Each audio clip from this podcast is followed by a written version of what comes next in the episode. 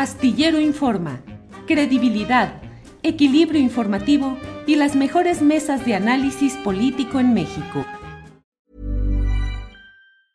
Hey, it's Ryan Reynolds and I'm here with Keith, co-star of my upcoming film If, only in theaters May 17th. Do you want to tell people the big news? All right, I'll do it. Sign up now and you'll get unlimited for $15 a month in six months of Paramount Plus Essential Plan on us. Mintmobile.com slash switch. Upfront payment of $45 equivalent to $15 per month. Unlimited over 40 gigabytes per month. Face lower speeds. Videos at 480p. Active Mint customers by 531.24 get six months of Paramount Plus Essential Plan. Auto renews after six months. Offer ends May 31st, 2024. Separate Paramount Plus registration required. Terms and conditions apply if rated PG. One size fits all seemed like a good idea for clothes. Nice dress. Uh, it's a it's a t-shirt. Until you tried it on. Same goes for your healthcare. That's why United Healthcare offers a variety of flexible, budget friendly coverage for medical, vision, dental, and more. So, whether you're between jobs, coming off a parent's plan, or even missed open enrollment, you can find the plan that fits you best. Find out more about United Healthcare coverage at uh1.com. That's uh1.com.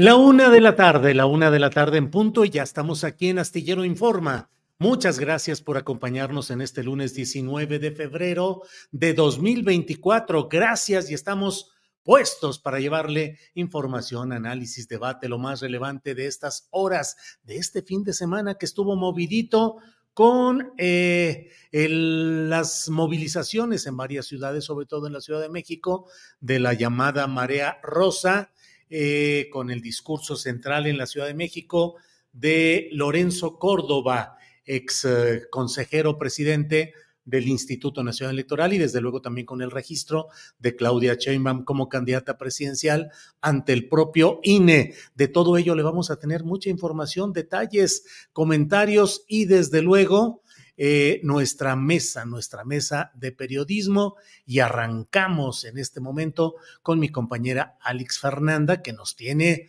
mmm, resumen de lo informativo de estas horas. Alex, buenas tardes. Hola Julio, ¿cómo estás? Muy, muy, que tengas un muy buen lunes. Gracias igualmente, Alex. ¿Qué tenemos por ahí para este día, por favor, Alex? Julio, pues mira, vamos a arrancar esta sección con que el presidente Andrés Manuel López Obrador habló esta mañana sobre la denominada Marcha por la Democracia que se llevó a cabo el día de ayer en el Zócalo Capitalino, donde Lorenzo Córdoba fue el orador único. También asistieron otros personajes como el empresario Claudio X González, Marco Cortés, el dirigente de Acción Nacional, Enrique de la Madrid y Margarita Zavala. Vamos a escuchar lo que dijo. Hay que seguir combatiendo la corrupción porque antes el gobierno estaba al servicio de una mafia. Por eso también son las protestas, los enojos, como la manifestación de ayer, porque los que estaban antes, ya sea en el gobierno o ya sean los que se beneficiaban con la corrupción, están inconformes y quieren regresar.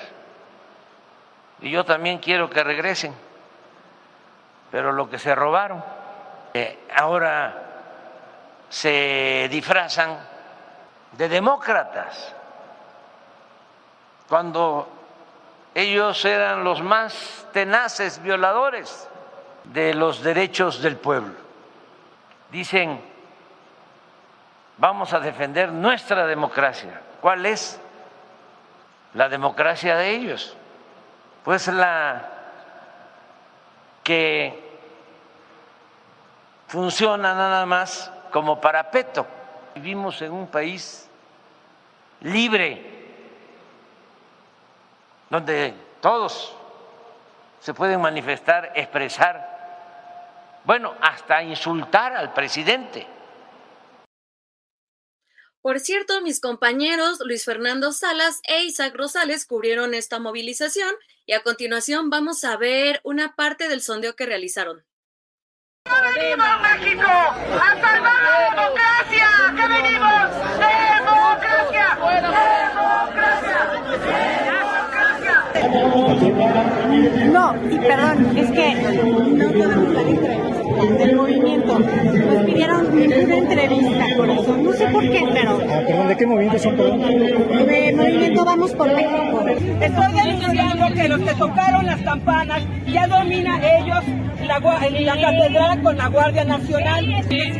No me grabes. Ah, perdón. Pero es que. ¿Por qué no ven nosotros, Enrique? No debe venir para que no se preste a una confusión okay. y no le van a echar esa carga encima. Entonces, por eso no vino no por falta de ganas, sino para cuidarse y para que no vayan a malinterpretarlo. Porque finalmente no fue una, no es una marcha a favor de una postura, sino defensa de la democracia. y este cabrón es un puto narco. O sea, hay que denunciarlo. Es un narcopresidente. ¿Cómo?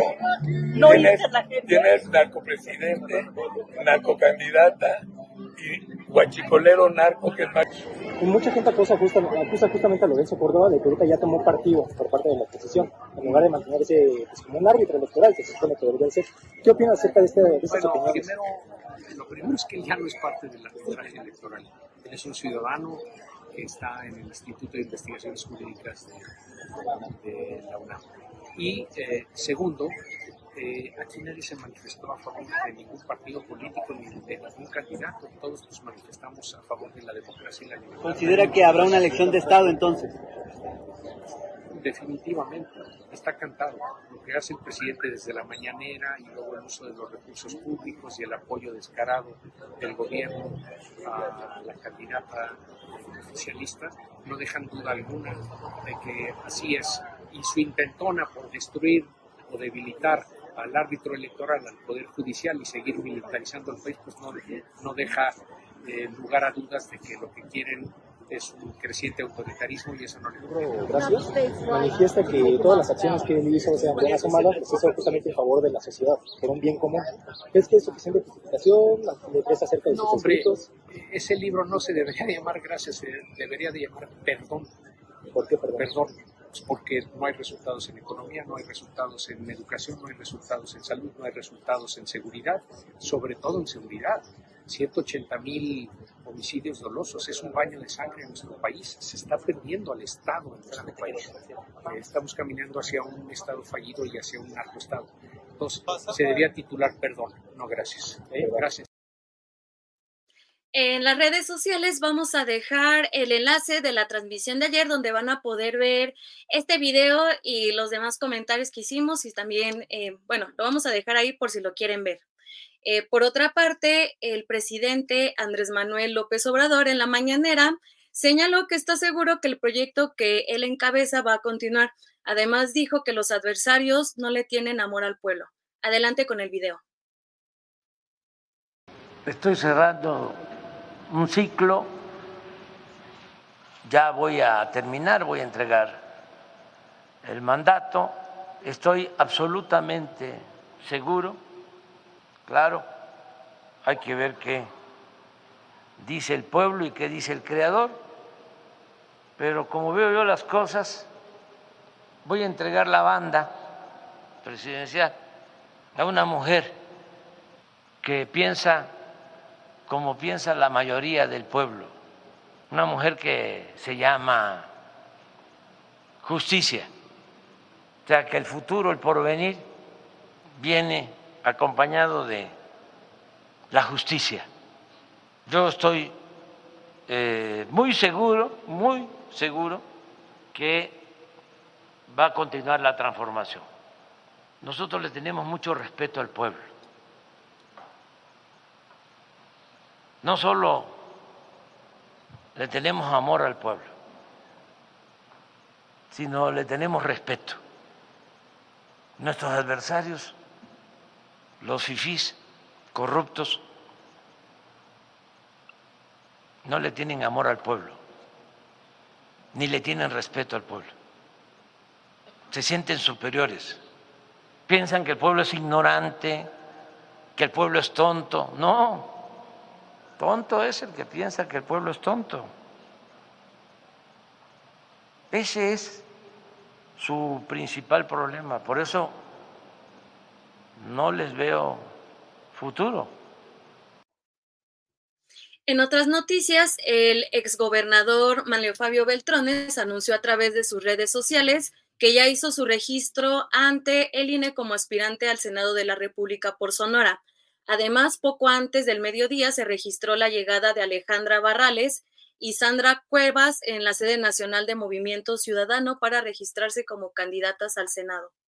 Finalmente, les cuento que el día de ayer eh, la doctora Claudia Sheinbaum Pardo se registró como candidata presidencial por la coalición Sigamos Haciendo Historia ante el Instituto Nacional Electoral. estuvo acompañada por algunos gobernadores y gobernadoras de la Cuarta Transformación, los compañeros con los que compitió para ser la representante de Morena en las elecciones presidenciales, así como simpatizantes del movimiento. Su servidora estuvo en este evento y como les contábamos ayer en la transmisión especial, hoy les traemos un video con las opiniones de los ciudadanos que estaban ahí. Vamos a verlo. A la doctora Claudia Sheinbaum porque queremos que siga eh, la transformación del presidente López Obrador y darle continuidad con ella. Y bueno, porque soy mujer y voy a apoyarla a ella porque también es mujer. Nosotros apoyamos a la doctora por su honestidad, por su trabajo, por su firmeza de trabajo, por el interés que tiene para, para su ciudadanía. Nos damos cuenta de cómo se preocupa por los niños, por los jóvenes, por los viejitos, por todo se preocupa es una, es una, es una persona entregada a su, a su causa que tiene, a su meta que tiene y nosotros la vamos a seguir apoyando hasta donde dé. En los pueblos, en los pueblos tenemos muchos amigos, somos muchos amigos para poder, para seguirla apoyando y si de otra manera la pudiéramos apoyar también la apoyamos por todo lo que ha hecho, desde su trabajo, es una persona honesta. Venimos apoyada a la doctora estamos con ella, vamos en su candidatura. Todas las mujeres de Mesa y del país estamos con ella, porque sabemos que va a ser, va a darle seguimiento al segundo piso de la cuarta transformación. Vamos por ella porque haya volteado a ver a las mujeres y creo que es tiempo de mujeres y con ella vamos a ganar. Es la mejor opción para el país. Es, es, una, es, un, es un cambio generacional, es una mujer y sinceramente ha demostrado muy buen trabajo en la Ciudad de México. Es la mejor opción. Eh, ahorita lo que estamos buscando es el cambio y el apoyo para hacia las mujeres. Y la doctora Claudia Sheinbaum nos está ofreciendo todo esto y lo hemos visto durante todo lo que ella estuvo de jefa de gobierno. Y bueno, es una prueba palpable y viviente, ¿no? Que queremos una transformación del país. ¿México está preparado para la primera mujer presidenta? Sí. Claro que debe de estar listo. ¿Por qué? Porque están, porque están acabando con la corrupción, porque están, porque están trabajando, porque están demostrando, te están demostrando cómo trabajan, te están demostrando en dónde invierten, te están demostrando todo lo que recuperan, todo lo que recuperan, te están demostrando todo eso para, para que nosotros veamos, veamos el engaño que teníamos, que teníamos y que estábamos limitados hasta para poder hablar. Hoy somos libres, hoy somos soberanos con los resultados que ha dado la, doctora Claudia Sheinbaum, seguramente está preparado. Nos hace falta cambiar mucho la, este, el modo de ser de hombre, porque el hombre a veces nos sentíamos superiores y la mujer nos está demostrando que ellas pueden más que nosotros. Este, esperemos que sí, sí, eh, a un 80% yo creo que sí estamos preparados para que una mujer nos gobierne. Y el 20% esperemos eh, haya cambio. Julio, regresamos contigo y recuerden que toda la información la pueden encontrar en julioastillero.com. Muchas gracias, gracias Alex. Seguimos adelante. Es la una de la tarde con 12 minutos. Le comento que ayer estuvo la tripulación astillero, específicamente Alex Fernanda, Luis Salas e Isaac Rosales. Estuvieron dándole cobertura a los dos actos, el de Claudia Chainbaum en ah, el INE y el de la marcha rosa en el Zócalo. Llevan 120 mil vistas el programa que hicieron ayer estos tres domingueros reporteros que están haciendo un muy buen trabajo. Así es que adelante y gracias a ellos. Vamos a entrar ahora a una, a una reflexión acerca de lo que ha significado particularmente, me parece a mí, eh, el acto de Claudia Sheinbaum, por un lado, y por otro, eh, las respuestas tanto de la propia Claudia Sheinbaum como del presidente de la República a las etiquetas y acusaciones específicas que han lanzado en esta reunión dominical los opositores a la 4T. Me da mucho gusto saludar a quienes están en este momento con nosotros. Daniela Pastrana, a quien saludo con el gusto de siempre, periodista, usted la conoce. Daniela, buenas tardes. Hola Julio, ¿qué tal? Muy buenas tardes. Gracias. Arturo Cano, buenas tardes. Muy buenas tardes, Julio. ¿Cómo te trata este lunes de comienzo de semana y ya más cerca de las campañas? Sí, sí, ya estamos. Porque llevamos meses, ¿verdad? En campañas, pero formalmente hasta el primero de marzo arrancamos con ese periodo.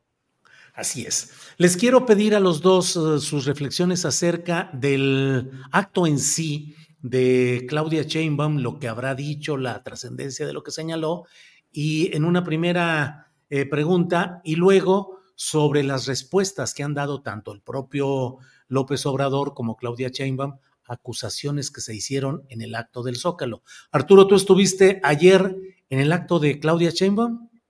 Sí, así es. Eh, Julio me, correspondió cubrir ese, ese evento, el, registro formal de Claudia Sheinbaum como candidata a la presidencia.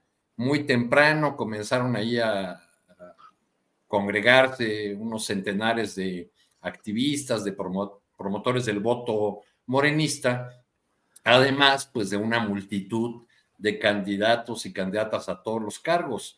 Claudia Sheinbaum eh, desayunó antes por ahí cerca con, eh, como ya se va haciendo costumbre, con las gobernadoras y gobernadores, sumando ahora los candidatos y candidatas a, gobiernos estatales de las eh, entidades donde habrá comicios también este año, y después acudió a, a las instalaciones principales del INE, donde en un acto breve y protocolario, eh, en el que habló eh, Mario Delgado y la, eh, y la consejera presidente del INE, Guadalupe Tadei, pues fue, presentó su solicitud como, como candidata. Después salió a la explanada, donde esperaban varios centenares de personas, y dio un, un discurso en el que, a mi modo de ver, eh, pues eh, refrendó el respaldo a, las políticas, al gobierno de Andrés Manuel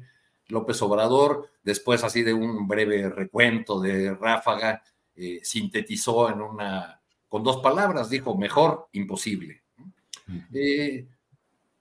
pero yo creo que lo, lo más, o una de las cosas más destacables de su discurso fue que que dijo que las propuestas presentadas por el presidente López Obrador, este famoso paquete enorme de propuestas de reforma constitucional, eh, serán o formarán parte del programa de gobierno que presentará el primero de marzo, pero que eh, eh, ese programa, el que ella está elaborando en estas mesas de, que les llaman diálogos por la transformación, avanzará todavía más en la trascendencia de la transformación.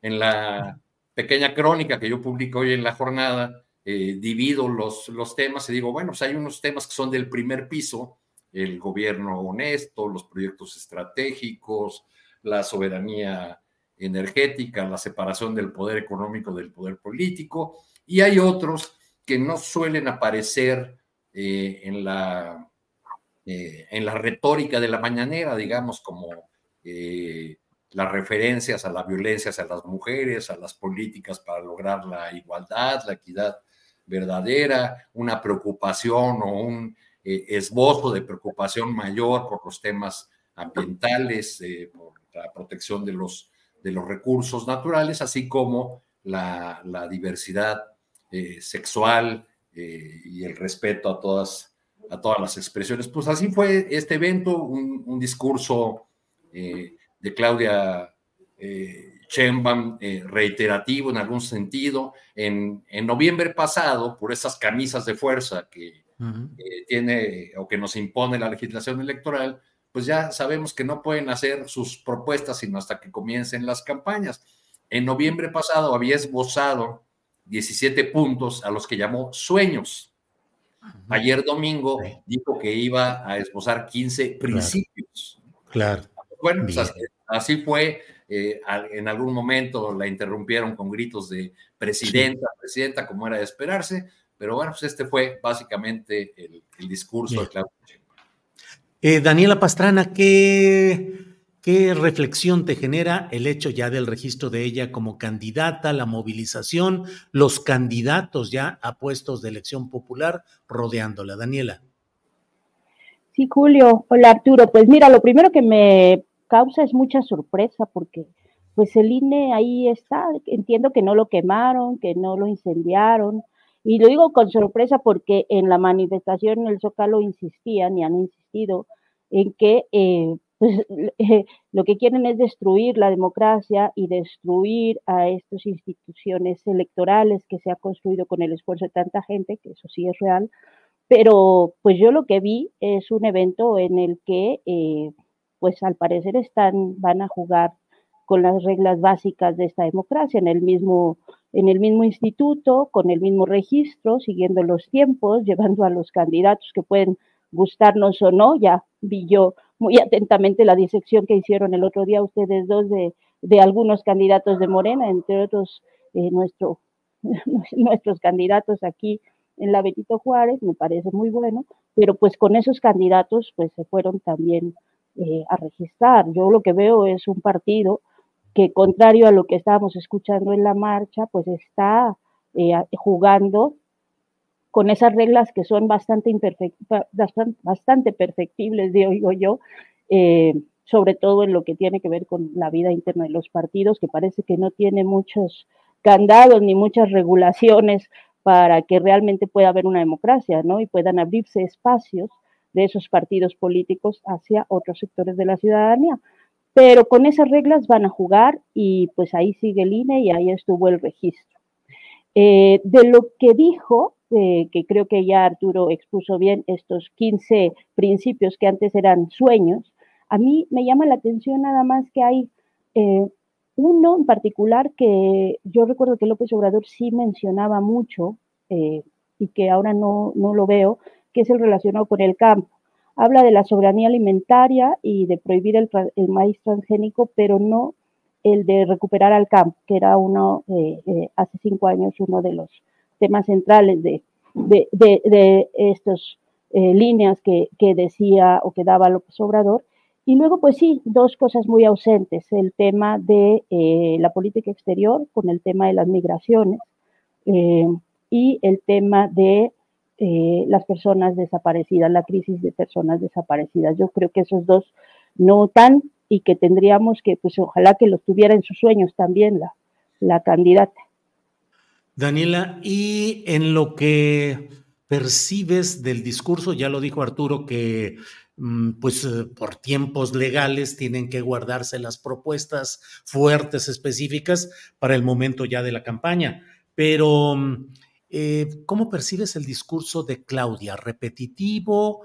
Mm, yo escribí, parecía, parecería la planicie de la puntera, es decir, ya como ella va con la gran delantera, pues una planicie en la cual ni le subas ni le bajes para no generar turbulencias u olas que pudieran cambiar las cosas respecto al segundo lugar. ¿Cómo percibes el discurso de Claudia, Daniela? Pues yo creo que está haciendo lo que tiene que hacer, o sea, obviamente le va a apostar a la continuidad, digo, si tienes un presidente con más de 70% de popularidad, sería absurdo no, no apostarle a la continuidad, ¿no? O sea, pues, como, ¿por qué no aprovechas eso? Y entonces, eh, la apuesta eh, sí es a la continuidad y con algunas visos, como bien decía Arturo, de más, eh, digamos, modernidad en términos del tema ambiental o el tema, en los temas de género. y sí, con esta idea de que pues ahorita no se pueden hacer propuestas concretas que tendrían que salir tanto de los diálogos por la democracia como de eh, pues este plan que se hizo eh, hace unos meses, que era el plan nacional, o no me acuerdo cómo le llamaban, que hicieron, que convocaron ahí en Morena, y que de pronto parece que se les ha olvidado, pero que eh, en principio también tendría que estar incluido, ¿no? Entonces, yo creo que sí, ahorita estamos como en el momento de ir viendo cómo van a ser las campañas, yo creo que del lado de la oposición también está muy claro ya cuál va a ser el discurso, ¿no? El tema del de, eh, narco, el tema de la violencia y del involucramiento del crimen organizado en, nuestra vida pública, como si fuera solo responsabilidad de este gobierno. y el de la erosión de la democracia, que ese es el que me parece que tiene menos sentido de cualquiera de los dos. Bien, gracias Daniela. Eh, Arturo Cano, ¿qué opinas de la respuesta que dio hoy el presidente López Obrador en su conferencia mañanera de prensa? Dice, ellos han sido los que han violado la democracia, los que han violado eh, las aspiraciones populares, han sido cómplices de actos de fraudulencia eh, electoral y señala además que lo de narcopresidente, la etiqueta está impulsada por granjas de bots y por publicistas y que a él no le afectan porque él es un hombre honesto al que no se le ha podido demostrar absolutamente nada. ¿Qué opinas, Arturo? Pues el, presidente López Obrador le sigue hablando a su base electoral, a, a, esa base popular que, que escucha ese discurso, que escucha sus razones. Cuando el presidente dice, eh, ellos fueron los que eh, deterioraron la democracia porque no había una democracia verdadera. Habla, pues, por supuesto, de, los, eh, de las etapas de, de, fraude electoral, pero también de alguna manera se refiere a lo que yo creo que está en el fondo de la discusión. Se, eh, se atenta contra la democracia, se rechaza la democracia o se rechazan el diseño legal e institucional que nos heredó la etapa que conocimos como transición a la democracia. Una etapa que no acaba de, de resolverse, tampoco tenemos un nuevo diseño legal o institucional, pero la defensa de los marchistas de ayer se concentra en defender esas instituciones, las instituciones que derivaron de sucesivos acercamientos al, cambio político, eh, desde aquellas famosas este, eh, mesas en Chapultepec para la reforma del Estado, hasta lo que vino a condensar muchos años después el, Pacto por México. Esa yo creo que es la discusión y ayer lo que se movilizó en el, en el Zócalo, que lo volvió a llenar, este, me parece estéril esa discusión de que si llenan un Zócalo, si son pocos o no, fue, yo diría que el, el sector más eh, activo de, de, una porción de la, de la oposición que es algo mayamera, ¿no? que tiene los ojos puestos en Miami, este pensamiento de que, eh, de que nos lleva la 4T al comunismo y cosas, cosas por el estilo. No me parece que ese sea un... Eh, que esas expresiones representen a toda la oposición y me parece un riesgo, viéndolo desde el ángulo de la 4T, que se haga esta caricatura de la oposición y se olvide que, por ejemplo, en 2021, para no ir más lejos, pues esa oposición, no nada más la, la que llega de rosa al zócalo, sino el conjunto de las fuerzas de oposición, pues le dieron varios sustos en diversos lugares del, del país. Eso es lo que está en el, en el fondo cuando el presidente habla de los que minaron la democracia y los que hicieron los, los fraudes, pues se refiere a personajes muy identificables de los partidos que estuvieron eh, ayer ahí en el, en el Zócalo. Eh, pero bueno, pues ya con, con estos eh, excesos, de un lado tratando de reducir la oposición solamente a los blancos fifís que marchan y que tienen un discurso introyectado o, o, o un discurso muy, eh, muy a tono con las, las expresiones de Miami, este, es decir, de la, de la gusanera y todas esas expresiones de la derecha que, que radican o que identifican a esta corriente de pensamiento, pues yo, yo creo que no están viendo el bosque completo y que esa caricatura puede ser también riesgosa en términos de que eh, los lleva a minimizar a, a, esa oposición y su capacidad de respuesta en la sociedad. Bien, Arturo. Daniela Pastrana, la etiqueta política instalada desde muchos días atrás y coreada ayer, impulsada en la Ciudad de México y en otras ciudades, es la de narco, narcopresidente, narcocandidata, el narco, narcogobierno, narcoestado. ¿Qué opinas de cómo se ha ido instalando y qué implica en el grado de agresividad delictiva que conlleva, Daniela. Bueno, Julio, yo primero te tengo que felicitar porque creo que si alguien ha ayudado a desmontar eh, toda, eh, toda esta campaña que ha sido bastante clara con el tema del narco, pues ha sido tú en estos programas que hemos ido siguiendo desde la publicación de la DEA hasta pues, todo lo que ha pasado en estas últimas dos semanas, que ya veíamos venir, ¿no? Ya veíamos venir que era como el tema, y, pero toda, todas las eh, versiones sin fundamento, pues mucho se han ayudado a, a, desmontar o por lo menos a repensar a partir de eh, pues el trabajo que, que, has hecho, que me parece estupendo. Eh, dicho eso, yo sí creo que pues por ahí es el flanco más débil del gobierno de López Obrador, el de la violencia, porque sigue siendo un tema que, que nos duele, permanentemente, o sea, en distintos lugares, en, Morelos, en Chiapas, en Guerrero.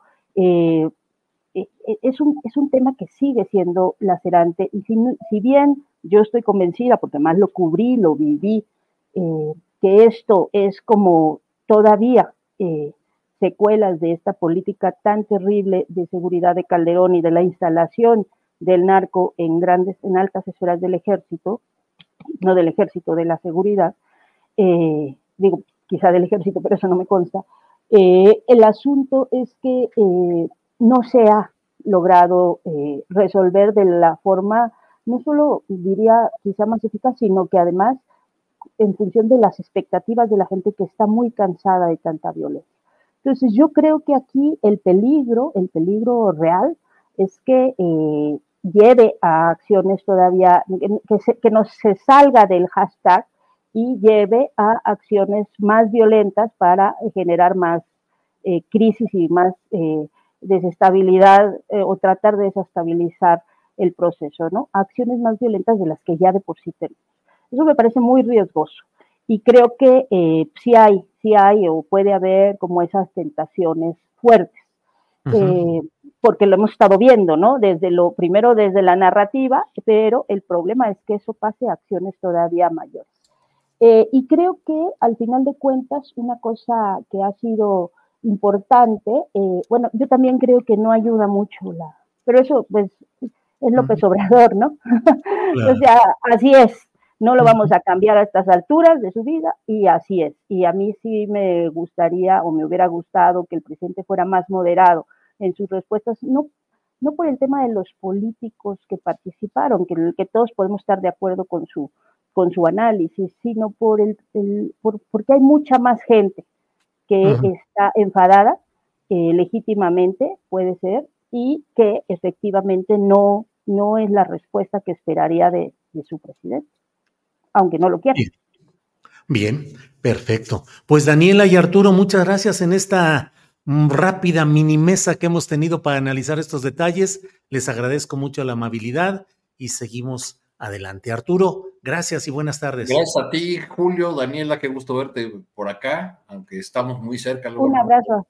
No, no nos vemos y, pues ya pasan los asuntos más divertidos, Julio, pues ya dos mujeres se pusieron hoy los tenis fosfo, fosfo. Claro, claro, de eso hablaremos. Va a estar más divertido que esto. Muy, muy, además que Arturo las conoce también muy bien, por lo menos a una. Oye, Arturo, ya podemos nosotros poner nuestro pancarta aquí contra nuestros candidatos, ¿ok? Vamos a ir a hacer la manifestación aquí al parque. Nosotros dos. ¿No? Sí, porque nos, Porque los demás vecinos no creo que les moleste mucho. Unos, impresentables, ¿eh? Gracias. Arturo, Daniela, gracias, al contrario, hasta luego. Es la una de la tarde con 32 minutos y mire, vamos de inmediato con Sabina Berman. Sabina Berman, escritora, periodista, dramaturga, que está hoy con nosotros. Sabina, buenas tardes. Buenas tardes, Julio, ¿cómo estás? Bien, Sabina, gracias por tomar esta llamada. Sabina, Luego de la entrevista que le hiciste a Genaro Villamil, me quedé pensando en, tus transmisiones en la televisión pública, me quedé pensando mucho en platicar contigo acerca de qué debe, qué sucede con los medios eh, y eh, los medios públicos, los medios convencionales, los medios alternativos, en un escenario en el cual Muchos de esos medios convencionales tienen una gran cantidad de recursos económicos provenientes de publicidad del Estado y en los medios públicos y en los medios alternativos, por llamarlos así, sigue habiendo la reticencia a pensar en competir también por ese ingreso publicitario. Sabina, ¿cómo ves ese tema? Pues este, te doy algunas cifras eh, para empezar. A ver, desde, desde que Claudia Sheinbaum es la candidata oficial de la izquierda, no había citado un solo foro de Televisa ni de TV Azteca. Y sin embargo va muy arriba en las encuestas. Tiene entre un, algunas encuestas le dan el 60% de la intención de voto, otras el 70%, otras incluso la acercan al 80% del favor del voto. Eso quiere decir que estos gigantes de la comunicación, que así los llamábamos antes, los gigantes de la comunicación comercial, pues no están teniendo influencia. Eh, no la influencia que todos les concedemos y las que ellos mismos presumen. En cambio, Xochitl Galvez no pasó un día sin que pise dos, tres, cuatro, cinco, seis foros de la televisión o del radio comercial y tiene un 30% de la intención de voto y no remonta de allí. Eh, de allí podemos colegir que, bueno, este, estos medios gigantes solo están influyendo a un tercio de la población y que la otra parte de la población se está informando en otras partes. ¿En dónde? Pues lo sabemos, solo que eh, nadie lo ha puesto así en un paquete para que se vuelva claro. Se están informando en las redes, en espacios como el tuyo, como el espacio de los periodistas, como sin censura, en contralínea y otra gran abanico de espacios nuevos de las redes sociales se están informando en la televisión pública que duplicó el número de espectadores en estos cinco años. Sencillamente lo duplicó. Y, este, y por fin, claro, en la mañanera, que ven un promedio de 10 millones de personas diario. Entonces la pregunta es, si Claudia Sheinbaum gana la presidenta, seguirá manteniendo con dinero público esos medios comerciales? Bueno, yo creo que no debería. Eh, es verdad que el presidente López Obrador les cortó dos terceras partes de los pagos que les hacían los gobiernos anteriores en ese rubro que se llama publicidad este, que implica muchísimas cosas, y de los que vivían estos medios comerciales mientras nos presumían que vivían del mercado, que vivían de los eh, anunciantes, y los anunciantes les pagaban eh, al tamaño de eh, sus audiencias. Bueno, pues resulta que ahorita sí tenemos una clara noción de que solo se están comunicando con esa tercera parte y están, y al, pero siguen viviendo de lo que les da el gobierno, aunque se ha achicado a una tercera parte eso que les da el gobierno. ¿Qué debe hacer Claudia Sheinbaum?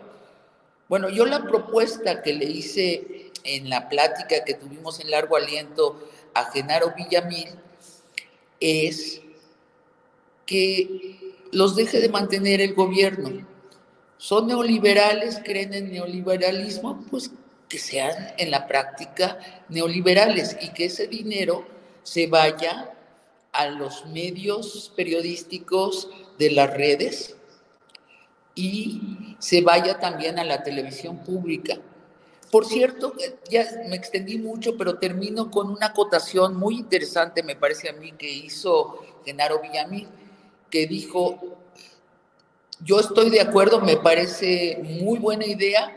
Ahora, hay que financiar, subsidiar a los periodistas que tienen medios, no a la gente que cree que está haciendo periodismo y no es periodista, sino a esos periodistas que sí están haciendo periodismo en las redes. Eso fue muy empático y también agregó otra parte que a mí no me queda tan claro, pero igual a ti te hace más sentido, que sea una bolsa mixta entre el dinero del Estado y el dinero de particulares que puedan donar a los eh, medios independientes. Eh, Sabina, ahí se topa con algo que está en, en el cruce bélico de las redes sociales, el chayote. Cuando se recibe publicidad del Estado, hay la acusación en ambos sentidos de que eso es chayote. ¿Cómo diferenciar la decisión del Estado, del gobierno federal en este caso, de impulsar ciertas opciones periodísticas, pero que al mismo tiempo puede caerse en esa acusación de que es el famoso chayote, Sabina?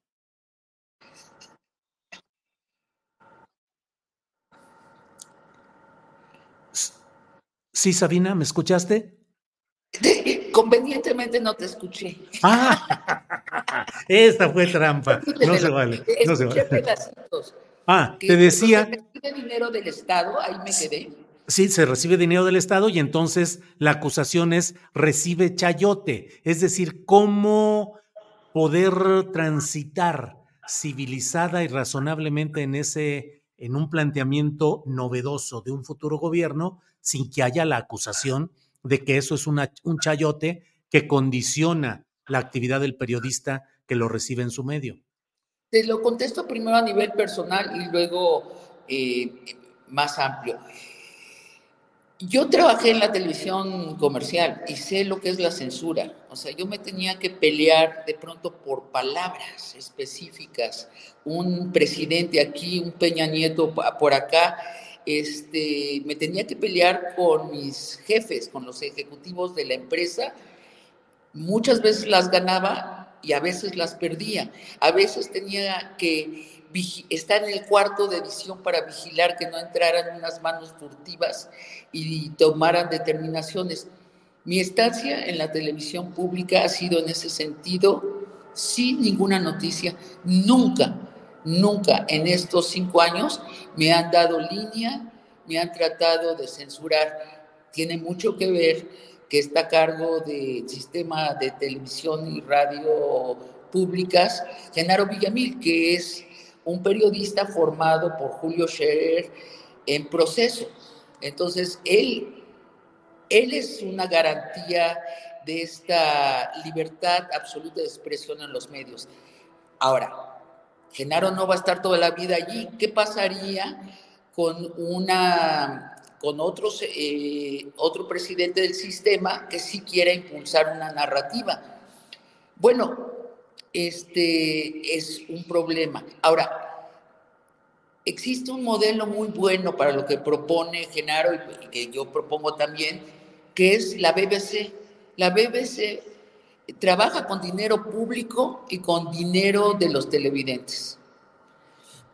Y bueno, digo, no hay televisión más libre que la BBC. Y de mayor calidad periodística. Y no solo periodística, también en, en su área de ficción son excelentes. Y se han ganado a pulso el, el, favor de las audiencias. Son la televisión más vista del Reino Unido porque son, es la mejor y está mantenida con dinero público y con dinero de los telespectadores. Pero sí, claro que hay un peligro de eso, Julio.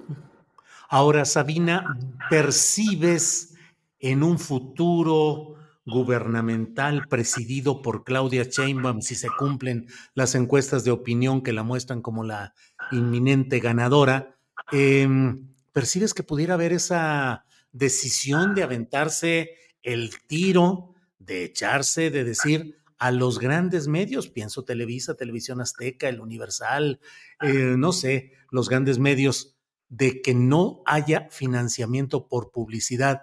¿Habrá las condiciones políticas para aventarse un tiro así, Sabina?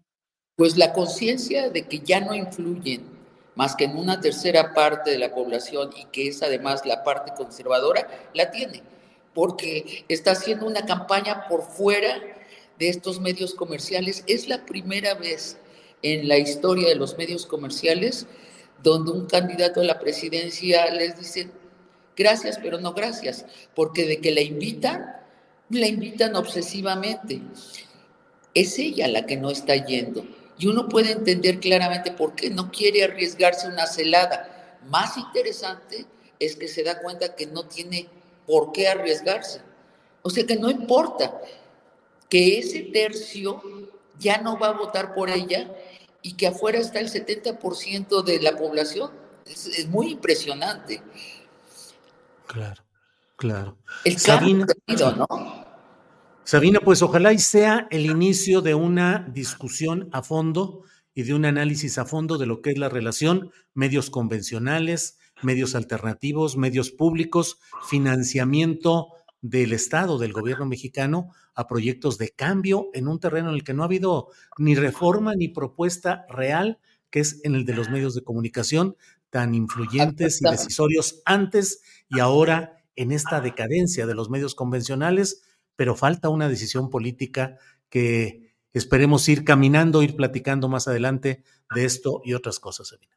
A- absolutamente. Y aquí se adelantaron los ciudadanos al gobierno, como en lo que sale mejor siempre es cuando los ciudadanos llegan primero y luego el gobierno los sigue. Qué bueno, yo creo que sí, que Claudia Sheinbaum debería preparar, pues no es una reforma de los medios, ¿eh? es una reforma, una, una- un cambio del gasto del presupuesto dedicado a medios. Eso es, no, ni, ni siquiera tiene que pasar por el Congreso, es una decisión presidencial. Bien, Sabina, pues como siempre, muy agradecidos de tu amabilidad, de estar con nosotros y seguimos adelante, Sabina. Muchos saludos, Julio. Igual, hasta pronto. Hasta pronto. Es la una de la tarde con 44 minutos, una de la tarde con 44 minutos y déjeme eh, ir adelante. Vamos a avanzar con Jacaranda Correa, nuestra compañera periodista. Em, déjeme ver. O Alex, ¿qué hacemos? Déjeme enviar a una pequeña cortinilla. Regresamos en unos segunditos para mm, precisar lo que continúa en nuestro programa. Unos segunditos, por favor.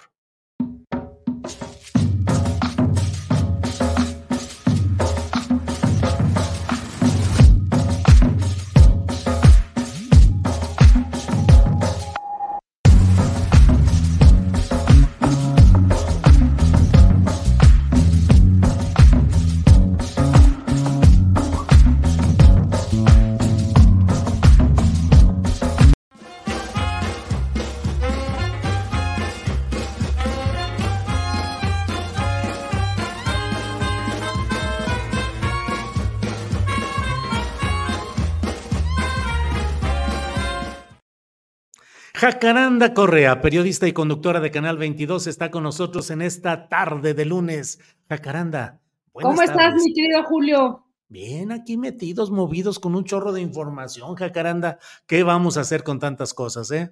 Así es, mi querido Julio, muchísima información, pero mira, yo me voy a salir del contexto nacional para irme a otra cosa que yo creo que tiene la misma o una relevancia mucho mayor porque estamos hablando de algo pues a nivel global y que yo creo que debe de, preocuparnos. Fíjate que eh, estamos ya a unos días, eh, miércoles, según se ha anunciado, eh, este día sabremos si valió o no la pena la larga lucha eh, por la libertad de, de expresión y el derecho a saber que pues emprendió Julian Assange, el creador de Wikileaks, hace ya pues casi 15 años, poquito más, poquito menos, ¿no?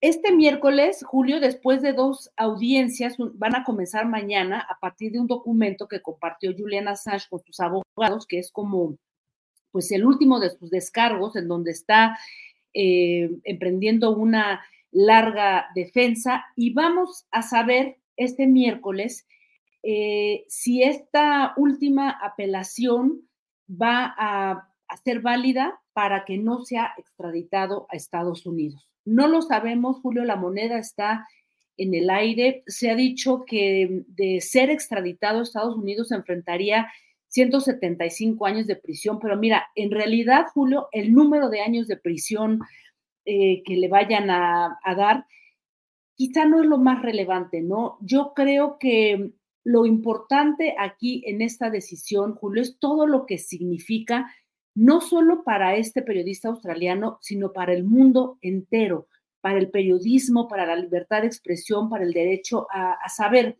porque si lo extraditan, como, como lo ha dicho su esposa, pues es, es casi un hecho, ella lo, lo, ha planteado en varias entrevistas, que Julian Assange pueda morir dada su condición física y mental bastante debilitada.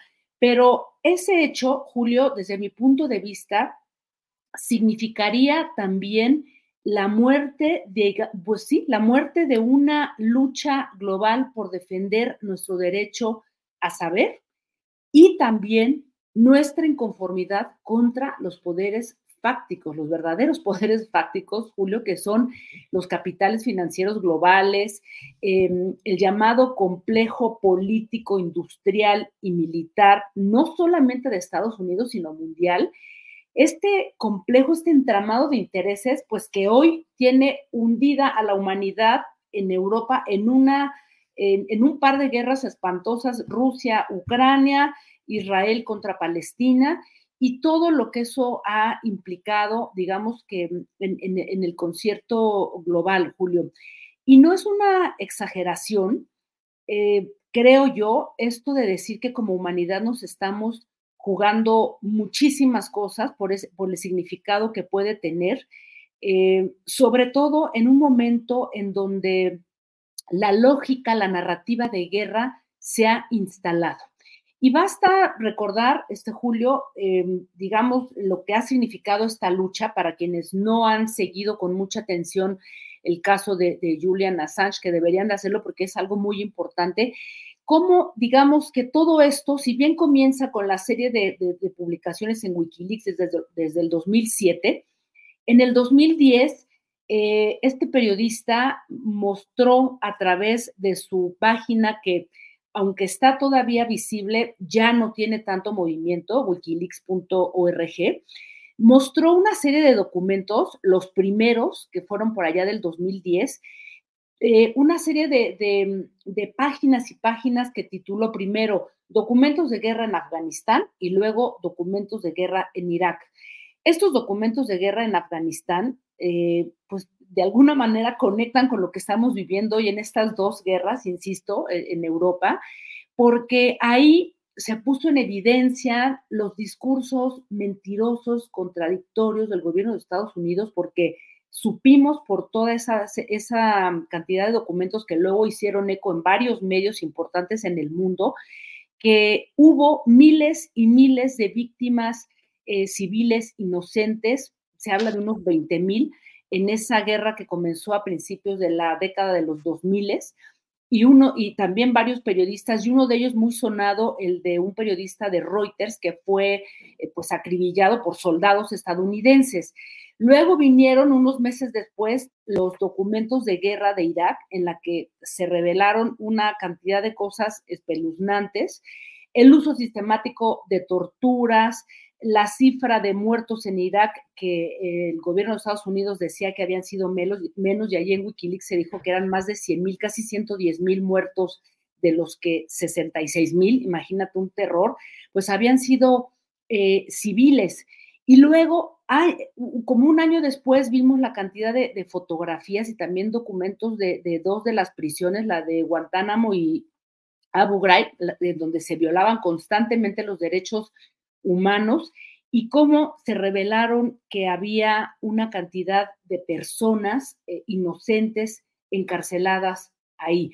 Julio, así es que creo que no podemos em, olvidarnos que la publicación, digamos, de estos documentos por parte de Wikileaks provocó mm, una suerte de bomba mediática, porque como decía, se, propagaron por un montón de, medios internacionales importantes, pero no solamente eso, sino que pudimos ser testigos de lo que muchos estudiosos y mucha gente decía sobre esta esta idea que parece como una entelequia del complejo político, militar, industrial estadounidense, y pues nos dimos cuenta que eso está pues más vivo que, nunca, ¿no? A partir, digamos, de, todo lo que ocurrió con Wikileaks y lo que hoy está pasando, este Julio, en, esta, en esta lógica de guerra que estamos viendo en Europa y cómo se ha incrementado, eh, digamos, que la, la economía militar con esos dos eh, sucesos.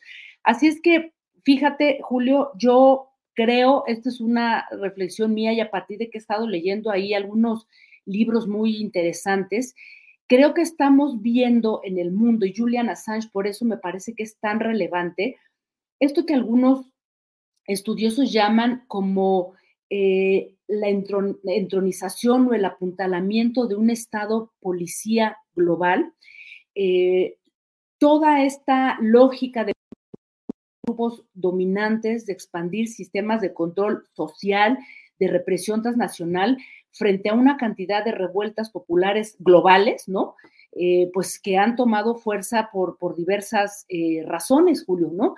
Y creo que este estado policíaco global lo estamos viendo ahora, ya nomás por poner dos ejemplos, lo que ocurrió con, con Roger Waters, ¿no? Que su, su propia casa discográfica, este, MG, esta casa alemana, pues lo, despidió, se quedó él sin casa este, discográfica, por manifestarse contra la guerra y lo que le pasó también a este artista chino muy reconocido, Ai Weiwei, eh, que estuvo por acá en México haciendo un trabajo sobre los 43. En fin, este activista chino le fueron canceladas y lo puso ahí en su, en su Twitter hace, pues a principios, digamos que de, de este año, de cómo le fueron canceladas como 10 exposiciones en Europa por haberse manifestado contra la guerra. Y así, Julio, un montón de, ejemplos podemos sumar.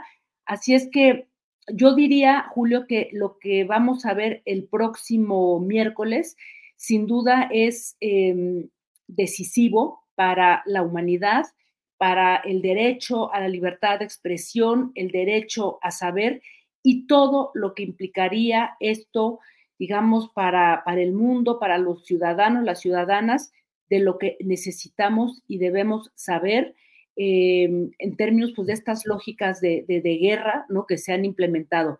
Y termino diciendo que ya se, se ha comentado que si saliera em, no favorable este veredicto para Julian Assange, dicen, em, eh, bueno, su esposa es la que ha, ha comentado y sus propios abogados que podría solicitar al Tribunal Europeo de Derechos Humanos algo que se llama una orden de la regla 39 para detener, eh, por lo menos en ese momento, la, la, extradición mientras se reconsidera el caso. Por lo pronto, mi querido Julio, eh, pues estamos en este momento y en espera de algo que sin duda tendrá una gran repercusión. ¿Cómo ves, querido Julio?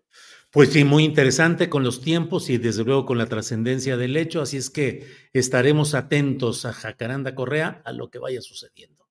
Así, es, mi querido Julio. Hay que estar ahí pendientes de, toda esta situación. Jacaranda, muchas gracias y nos vemos el próximo lunes para seguir removiendo neuronas en estos días tan cargaditos de materia para analizar y para informar. Gracias, Así es, Julio. Un abrazo. Buena semana. Hasta luego, gracias. Bueno, ya estamos aquí con Jacaranda Correa, ya hemos terminado esta sección de eh, eh, del área de removiendo neuronas y vamos a entrar en unos segunditos más ya con Claudia Villegas. Ella es directora de la revista Fortuna. Tiene los lunes y los jueves en nuestro canal astillero la sección de economía social. Así es que vamos a estar listos para, en cuanto se conecte Claudia Villegas, poder hablar en la relación con los asuntos de economía, de finanzas, de todo lo interesante que hay aquí. Em, entonces, bueno, pues vamos a estar mientras tanto. Ya sabe que enseguidita, después de Claudia Villegas, tenemos nuestra mesa de periodismo, nuestra mesa de periodismo con Jorge Meléndez, Marta Olivia López y Salvador Frausto. Ya vamos a platicar con ellos, entre otros temas. Mire usted que ya Movimiento Ciudadano ha destapado a sus candidatas a la senaduría en la Ciudad de México. Sandra Cuevas, la muy polémica y muy especial alcaldesa de Cuauhtémoc, va como candidata de Movimiento Ciudadano a la senaduría por la Ciudad de México y también Alejandra Barrales, que fue dirigente sindical de sobrecargos, eh, luego eh, funcionaria pública, particularmente hizo carrera política junto con Miguel Ángel Mancera, llegó a ser presidenta nacional del PRD y luego de una pausa de varios años en los cuales se dedicó pues asuntos empresariales o personales, eh, ahora regresa para ser candidata a esta, a esta parte. Ahí está, es oficial, ella es Alejandra Barrales Eh, pues mucho que decir, mucho que hacer. Esta es la nueva política que propone Movimiento Ciudadano. Bien, pues eh, vamos, a, vamos a esperar a que tengamos uh, la conexión con Claudia Villegas. Y mientras tanto, déjeme irle comentando, entre otros hechos, pues que es muy duro, muy directo lo que el presidente López Obrador ha respondido hoy en la conferencia mañanera de prensa a los señalamientos de que pues quienes marcharon ayer domingo se han disfrazado de demócratas, pero que en el fondo han sido cómplices, partícipes de eh, actos contra la democracia y contra eh, los derechos de las mayorías. Obviamente es eh, complicado y es eh, sumamente polémico ese, ese planteamiento y bueno, ya iremos atentos a lo que ahí se vaya, vaya sucediendo.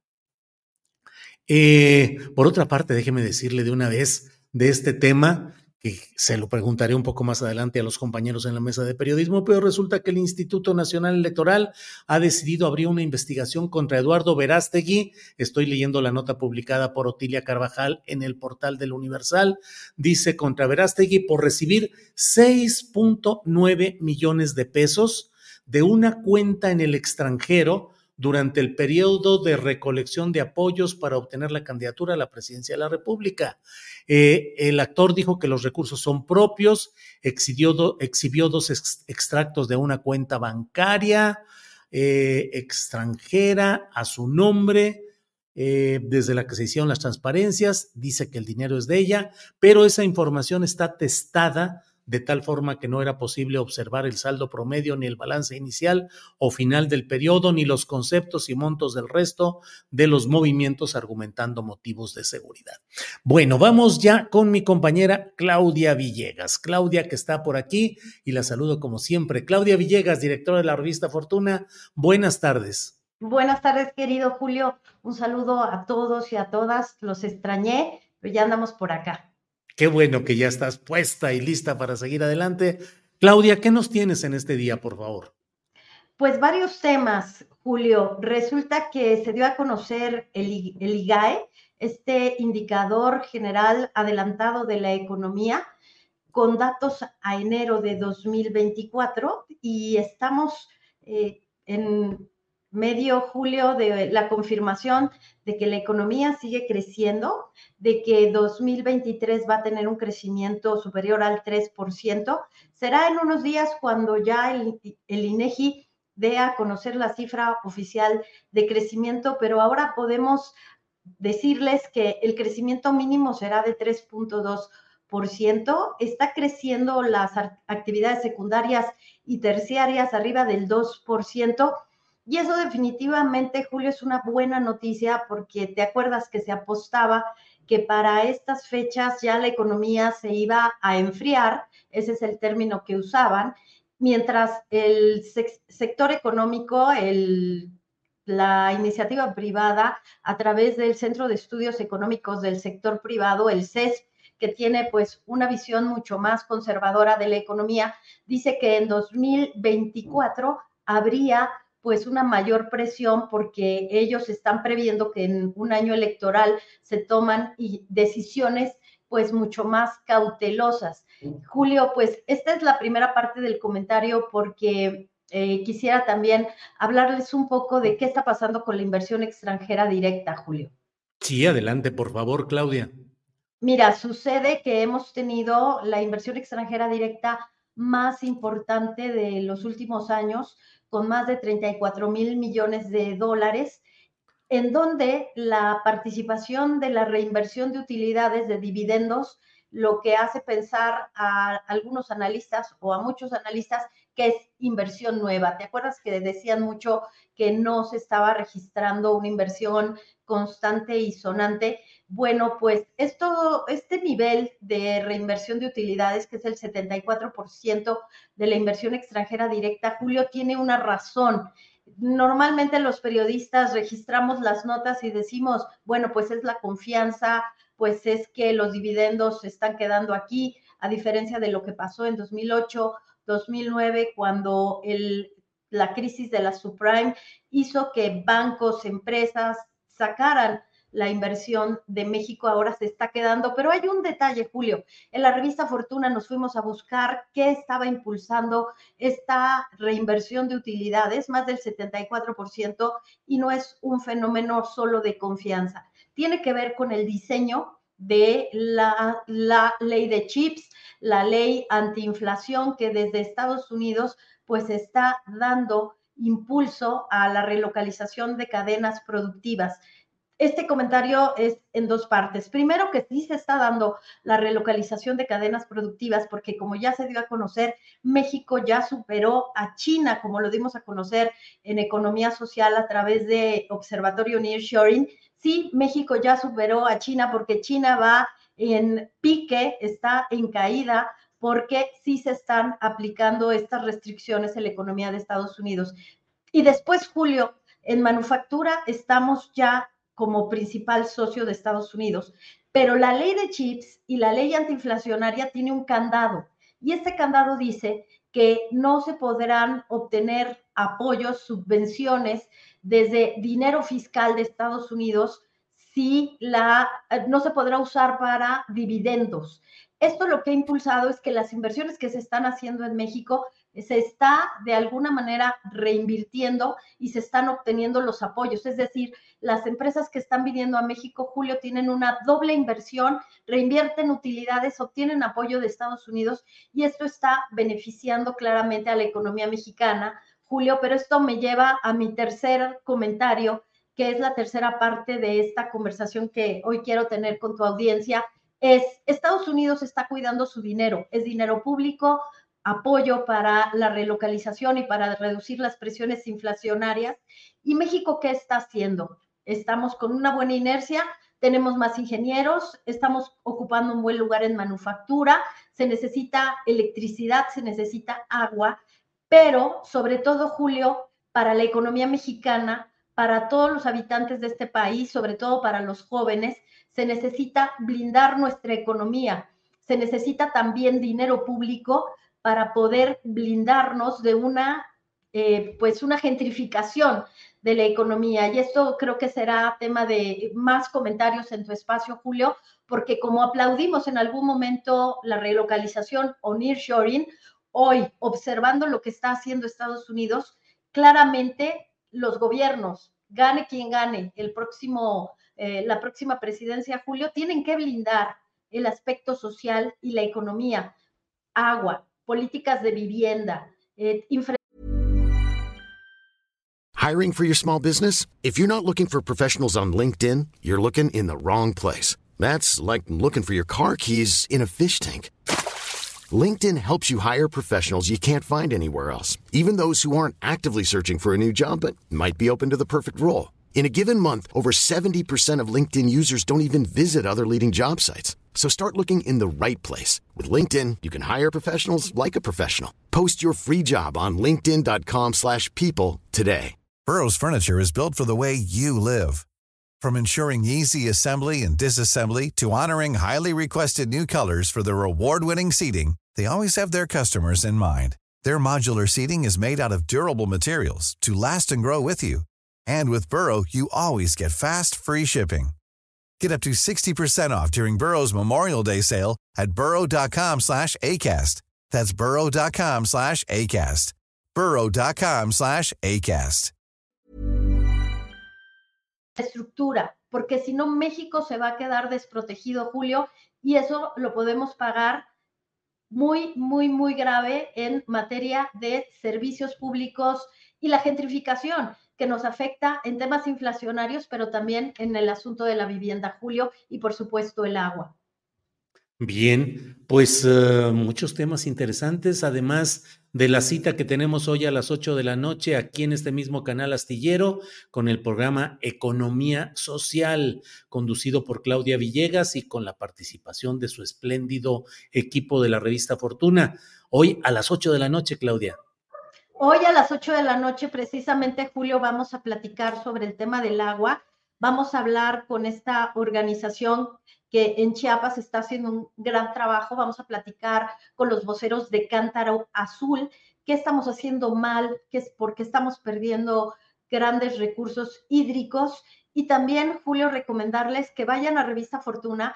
Tenemos un reporte interesante desde Buenos Aires sobre lo que podría ser ya el avance en la dolarización de la economía argentina. Nuestro compañero Leandro, Leandro Rodríguez, que ha tenido ya varias coberturas especiales con nosotros, nos va a estar contando en los próximos días qué está pasando con la economía de Argentina. Y hoy vamos a platicar también sobre este tema en economía social.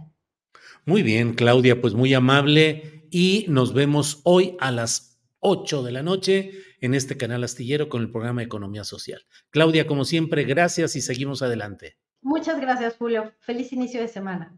Gracias igualmente. Bien, son las 2 de la tarde con 7 minutos, 2 de la tarde con 7 minutos. Vamos ya de inmediato eh, con nuestra cortinilla de presentación de la mesa de periodismo de este lunes 19.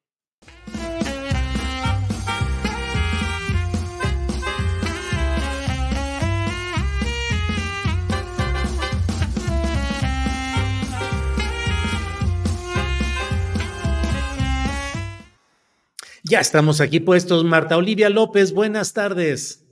¿Qué tal, Julio? Muy buenas tardes. Un gusto saludarlos en este 19 de febrero. Jorge Meléndez, un abrazote. Gracias. Jorge, buenas tardes. Saludos a todos y buen fin de semana después de los acontecimientos de ayer. Sí, así es. Pero, ¿qué les parece si antes de entrar en los eh, acontecimientos de ayer, que nos van a dar mucha materia para platicar, denme su primera impresión de lo que ya está como un hecho, ya se registraron las candidatas a la senaduría por la Ciudad de México, que son Sandra Cuevas y Alejandra Barrales. Sandra Cuevas, alcaldesa de la Cautemoc, mujer muy polémica, con estampas muy especiales de su actividad pública, y Alejandra Barrales, que fue presidenta del PRD, funcionaria con el gobierno de Miguel Ángel Mancera. Marta Olivia, ¿qué te sugieren estas dos posturas, dos postulaciones femeninas en la Ciudad de México? Pues a mí me parece que la de Sandra Cuevas eh, eh, cabe dentro de este ganar por ganar a costa de lo que sea.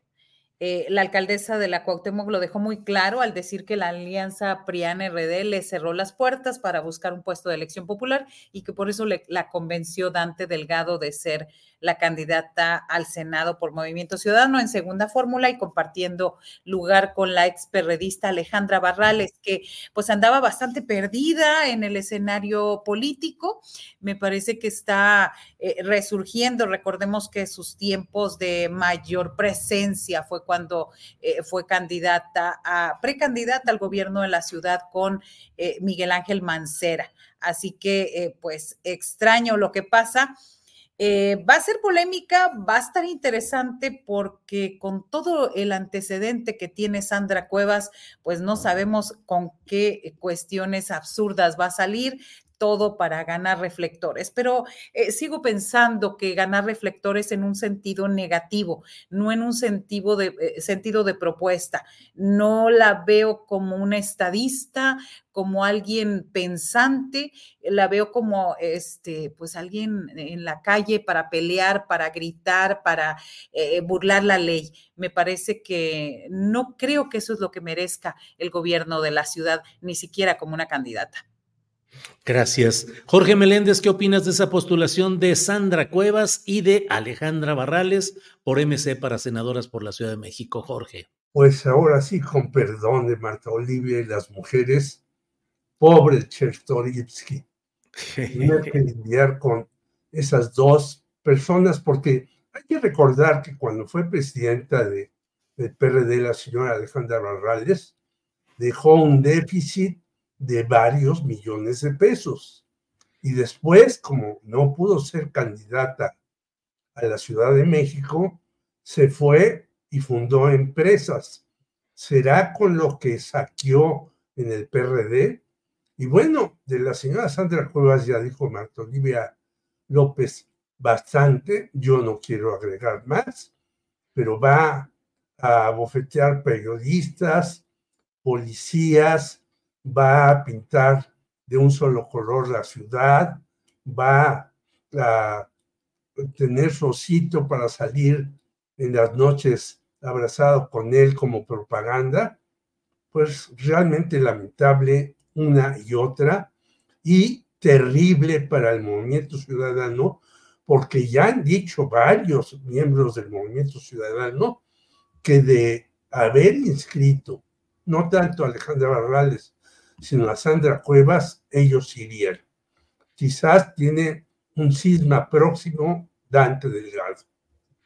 Bien, gracias Jorge. Ahora sí, Marta Olivia, vamos entrando en materia de los actos eh, políticos de este domingo. ¿Qué te parece si comenzamos con lo de la marcha eh, por la democracia, así llamada, que en la Ciudad de México desembocó, se instaló en el Zócalo, un Zócalo lleno, al menos desde mi punto de vista no hay discusión respecto a la movilización que hicieron y que llenó el, Zócalo capitalino, pero hubo expresiones en otras, eh, en otras ciudades del país, pero esencialmente, eh, ¿cuál es tu punto de vista respecto a esta marcha por la democracia en diferentes ciudades, Marta Olivia? Sí, me parece que es importante la movilización, me parece que es importante los objetivos. Eh, finalmente vivimos en una democracia y en las democracias esto es normal. Sin embargo, lo que vimos ayer, acá en, pues en muchas partes hubo, en algunas principales ciudades, sobre todo acá la más importante fue en Tampico, Tamaulipas, en el sur de la entidad, donde es un bastión panista. Sin embargo, hay que, eh, es importante destacar que esto era teóricamente dijeron apartidista, pero fue todo menos eso. Figuras políticas del PAN, del PRI, del PRD y hasta el propio exárbitro electoral, que eso da risa, Lorenzo Córdoba, es decir, alguien que fue árbitro y que éticamente, moralmente no debería estar en un evento partidista. Me parece que su presencia ahí y, lo que pasó allí son muestras de que esta manifestación disfrazada de expresión ciudadana fue todo menos apartidista. Yo la considero un fraude a la inteligencia ciudadana de los mexicanos. Y obviamente el objetivo es claro, impedir que Morena y sus aliados lleguen a ganen nuevamente la presidencia en junio próximo. Me pregunto qué hubiera pasado si la oposición, en lugar de apostarle única y exclusivamente al sentimiento de enojo y molestia hacia López Obrador, se hubiera dedicado en causar esa animadversión en un proyecto de nación y propuestas reales para mejorar el país. No lo sabremos, porque casi seis años después de haber sido derrotados contundentemente en las urnas, su principal línea discursiva es no somos AMLO. Ahora bien, un par de cosas que me parecen francamente absurdas y que escuché ayer en la marcha fue el tema de la dictadura. No conozco una sola dictadura en la que grupos de ciudadanos que no están de acuerdo con el gobierno salgan a manifestarse libremente, expresen públicamente su rechazo. En la capital de Tamaulipas alcanzamos a contar a 93 personas y, y muestran su rechazo al presidente, por lo que sigo sin entender a qué se refiere la oposición cuando habla de dictadura. Y otra frase, eh, cuando hablan de defender a la democracia, esto es de verdad hilarante.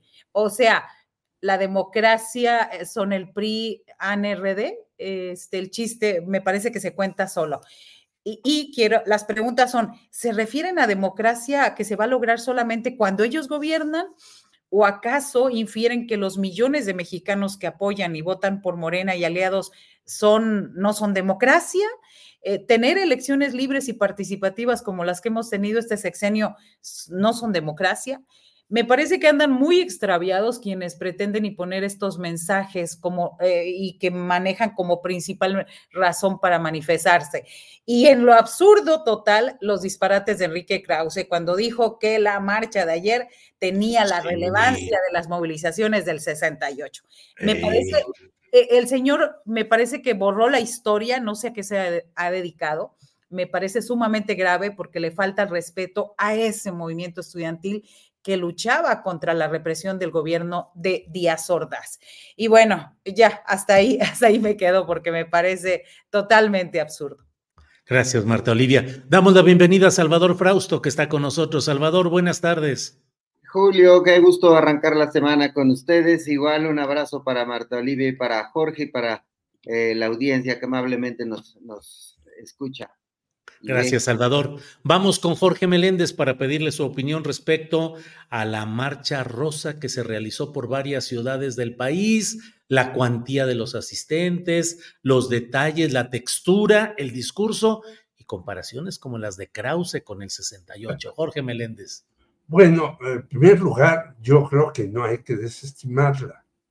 Es cierto, es la tercera marcha una ya ocurrió en noviembre de 2022, otra en febrero de 2023 y esta es la tercera.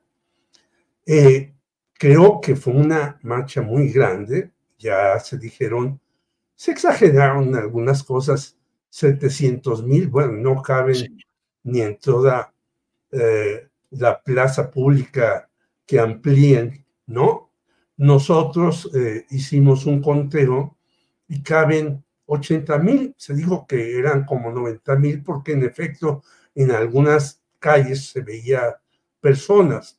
Hubo en muchas ciudades y en el extranjero. Entonces, eso no hay que subestimar. Pero luego, ya viendo el discurso del señor Córdoba, que su papá Arnaldo hubiera dicho, Dios mío, ¿qué hice? O Marx mío que hice, no lo sé, pero eh, el Señor nos plantea un, una situación como si hubiéramos tenido un INE inmaculado.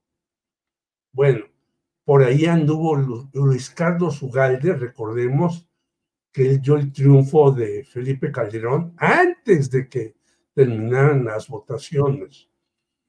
Por ahí anduvo Margarita Zavala, eh, apapachando a todo mundo y diciendo que había que defender la democracia. Ya se habló del señor Krause, que dice que él participó en 68, yo nunca lo vi, qué bueno que lo haya hecho, pero si participó no aprendió absolutamente nada. Por ahí se vio a Rosario Robles, una señora impresentable en cualquier lugar. Y luego hasta un ex rector de la universidad que estuvo ocho años y después hizo el ridículo al querer ser aspirante a la presidencia del PRI, es decir, un señor priista que estuvo ocho años en la universidad, terriblemente, para que veamos que hasta los rectores de la universidad tienen muchas fallas, como las tuvieron algunos otros como Jorge Carpizo. Entonces, la multitud, entre ellas Héctor Aguilar Camín y Ángeles Mastreta, que estaba indignada por muchas cosas, muestra que estos señores se oponen a todo, pero no proponen nada. Quizás parafrasean a su ídolo Gustavo Díaz Ordaz, que nos decía a nosotros en 68 esa frase. Estos muchachos que se oponen a todo y no proponen nada. Entonces, fue una marcha importante que atrajo la atención de mucha gente, que mostró la molestia de muchas personas, pero que también eh, resultó absurdo con esas de dictador, tirano y narcopresidente. Bueno, eso del narcopresidente, ya hasta la DEA este, dijo perdón eh, por las tonterías que hacen mis agentes, pero ni modo. Nosotros intervenimos en todas partes del mundo a pesar de las tonterías de nuestros agentes. Por lo tanto, yo creo que fue una marcha grande, nutrida, que muestra un descontento de una parte de la población, pero que como tú dijiste, y yo, por cierto, felicito a Alex y a los Luises sus reportes de la marcha de ayer, porque fueron muy serios y muy profesionales siendo tan jóvenes, lo cual nos demuestra que hay nuevos periodistas muy hechos y derechos, y no los simuladores que siguen, porque el señor Riva Palacio dijo en un artículo de hoy, el cambio es Xochitl Galvez. Ah. Desnuda arriba Palacio y desnuda la marcha y desnuda a Krause y a todos los que siguieron esa marcha, supuestamente desde el punto de vista intelectual. Bien. Gracias, Jorge. Salvador Frausto, tu opinión sobre las marchas por la democracia que hubo en varias ciudades, particularmente la Ciudad de México, el discurso de Lorenzo Córdoba, en fin, tu opinión sobre este tema. Salvador, por favor. Así es, bueno, pues es la tercera eh, muestra fuerte de, de, digamos, de fuerza del movimiento antiobradorista. Eh, tuvieron muy buena presencia en la Ciudad de México y en eh, capitales, en las capitales más eh, grandes, digamos, emblemáticas de, de los, del país. Ahí hubo una movilización fuerte.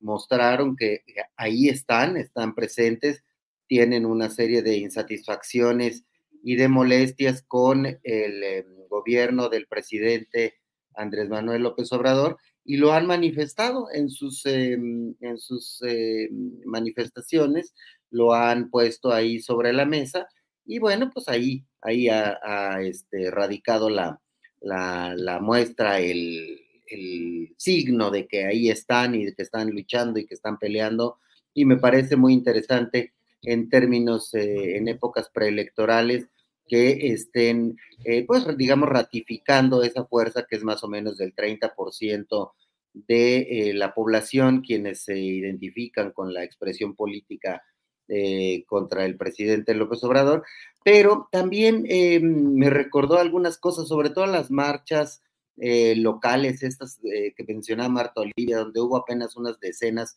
de personas. Me acordé de, de un evento que hubo en Chetumal, en la elección que iban a elegir a, Peña Nieto.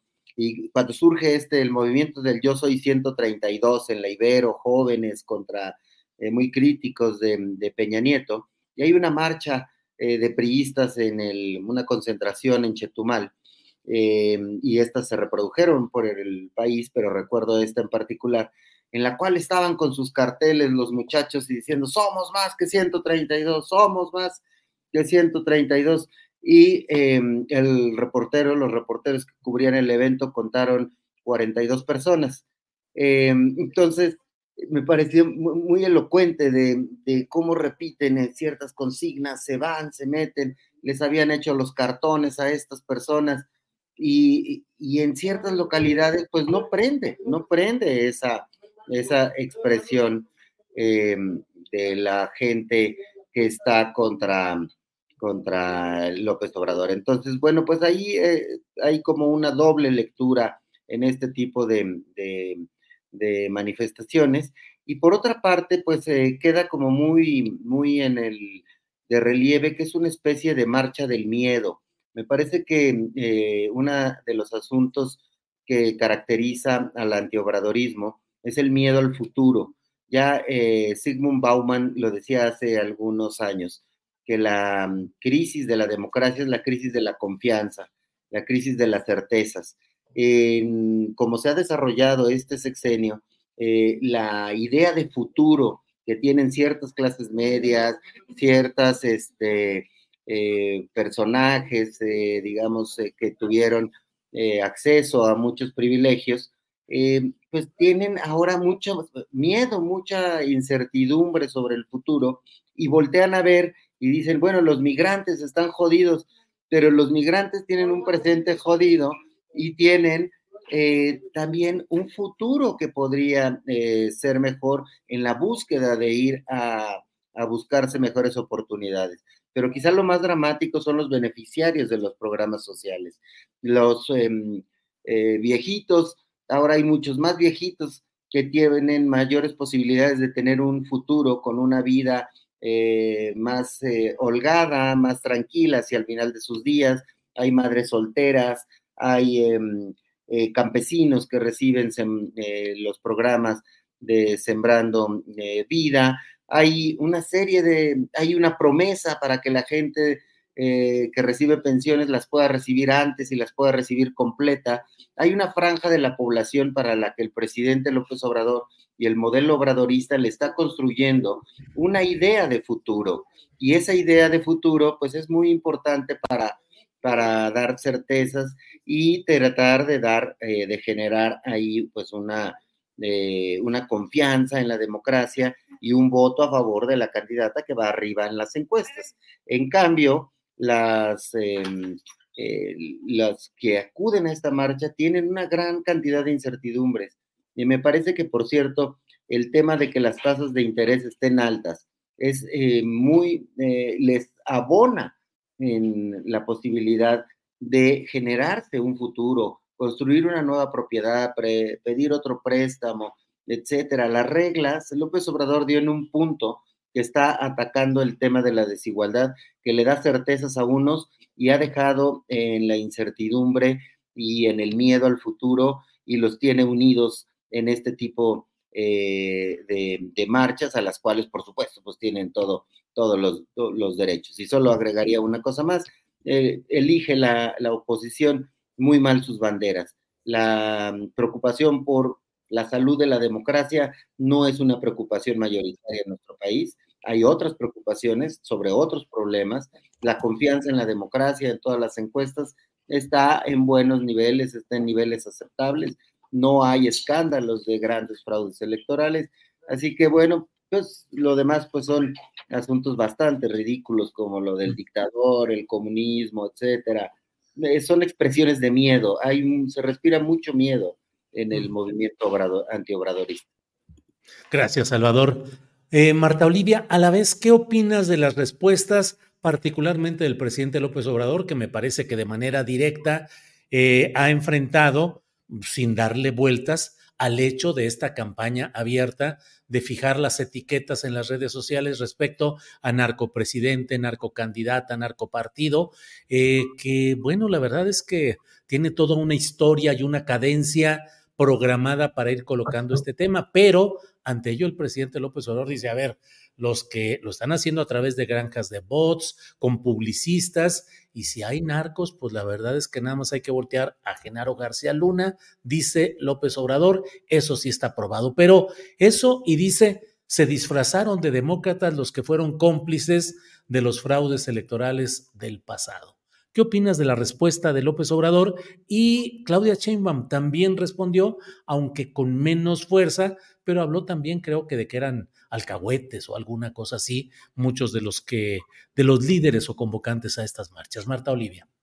A mí me parece al final de cuentas que, eh, en efecto, Andrés Manuel López Obrador se encuentra protegido, como él lo dijo, este, en esta por su trayectoria y por su vida ante los señalamientos en las redes sociales.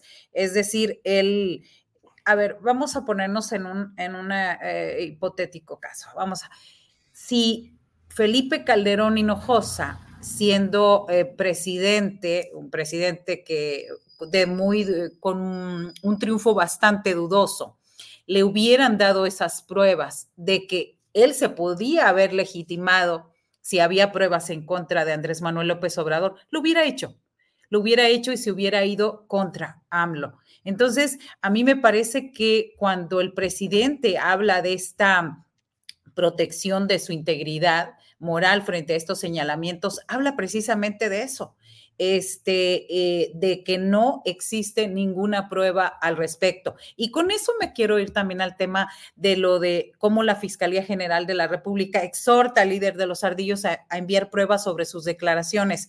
Primero, me sonó bastante inédito, ¿no? Bastante inédito que a una persona ya juzgada o al líder de los ardillos para que ratifique y compruebe las afirmaciones que realizó a Latinus acerca de esta situación.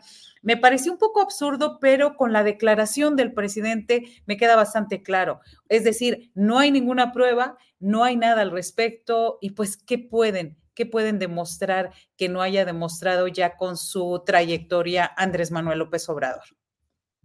Bien, Marta Olivia, gracias. Jorge Meléndez, en el mismo punto del análisis, eh, ¿qué opinas sobre lo dicho, la respuesta del propio presidente López Obrador respecto a estas narcoetiquetas? Jorge.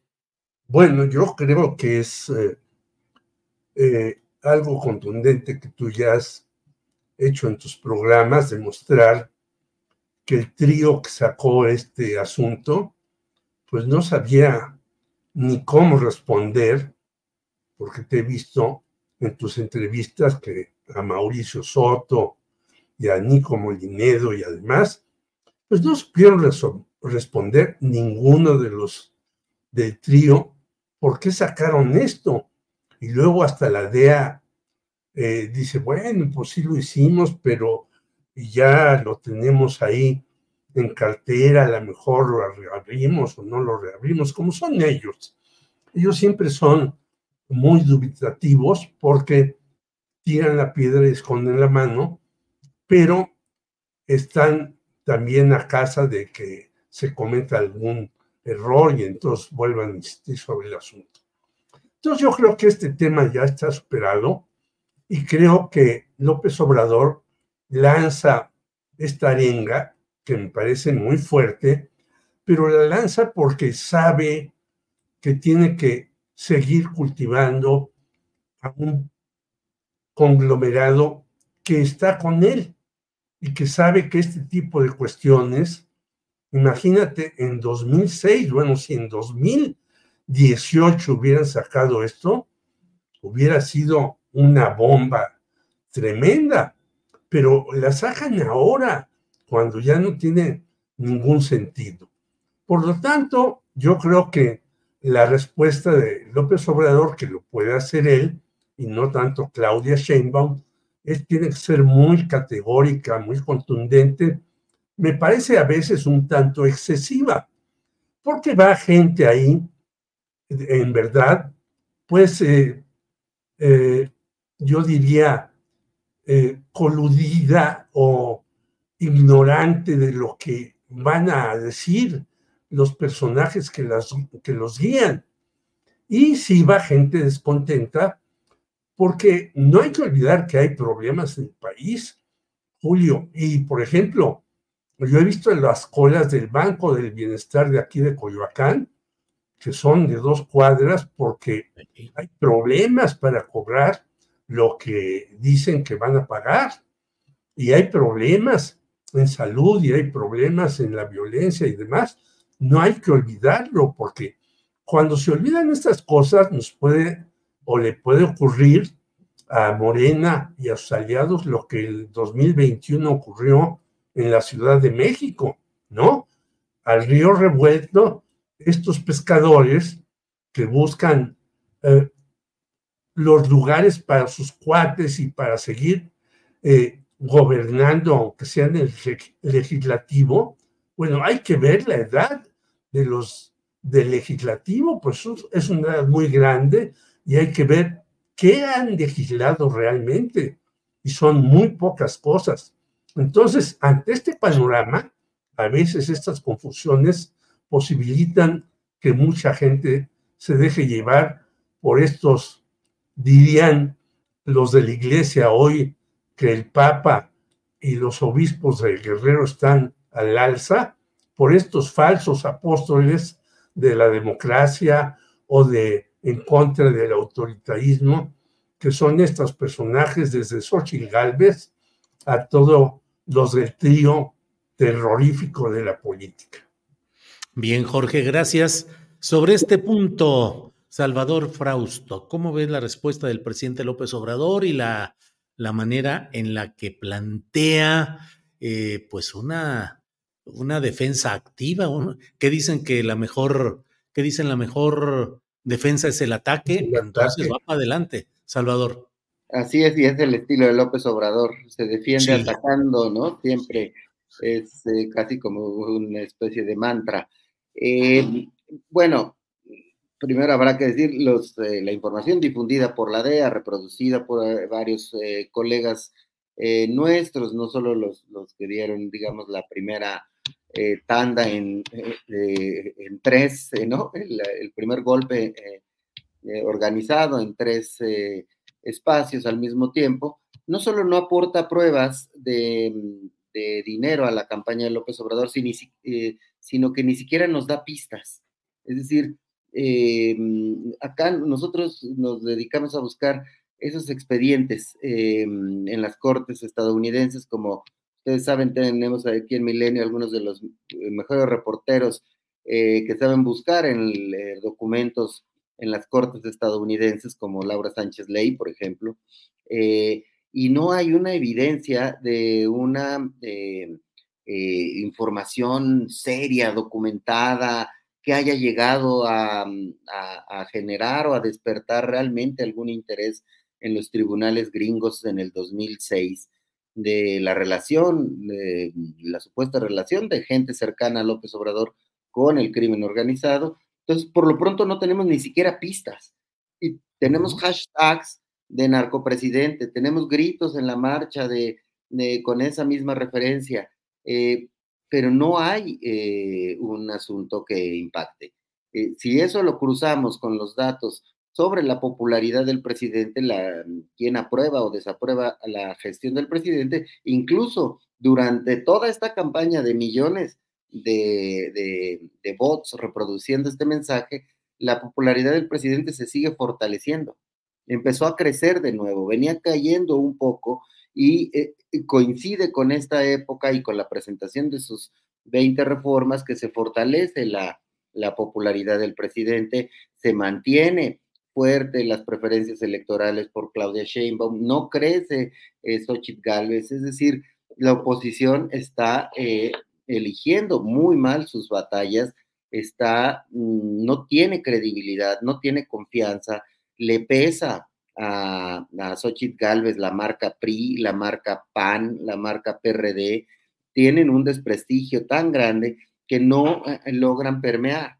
Y francamente, y escuchando varios eh, comentarios que has hecho, Julio, tanto en tus columnas como en los espacios aquí, eh, sobre el tema de las em, narcopresidente y sobre todo este tipo de cosas y las reflexiones que tienen que ver con el periodismo.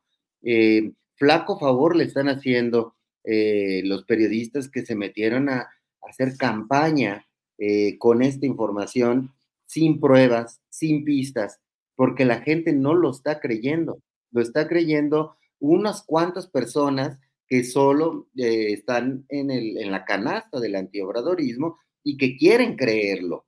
Es decir, en esos grupos lo quieren creer, no necesitan pruebas, no piden pruebas.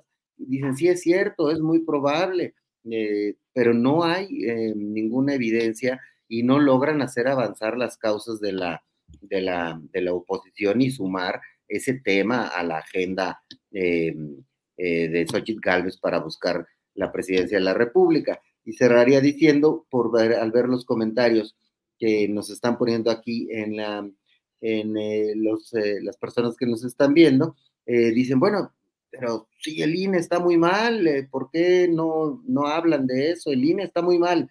Eh, bueno, el INE, las, la confianza en el INE es más o menos estable y es más o menos alta.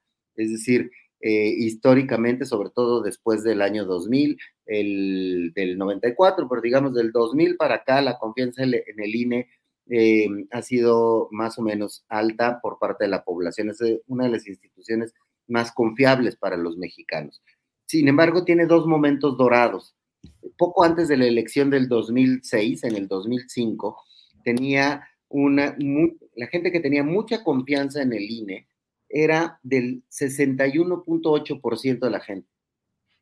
Pero vino la elección conflictiva del 2006, con, con, eh, con eh, señalamientos de fraude, con esta gran disputa entre López Obrador y, y, este, y, Felipe Calderón y demás, y se desploma hacia 2008 a la mitad, al 31%.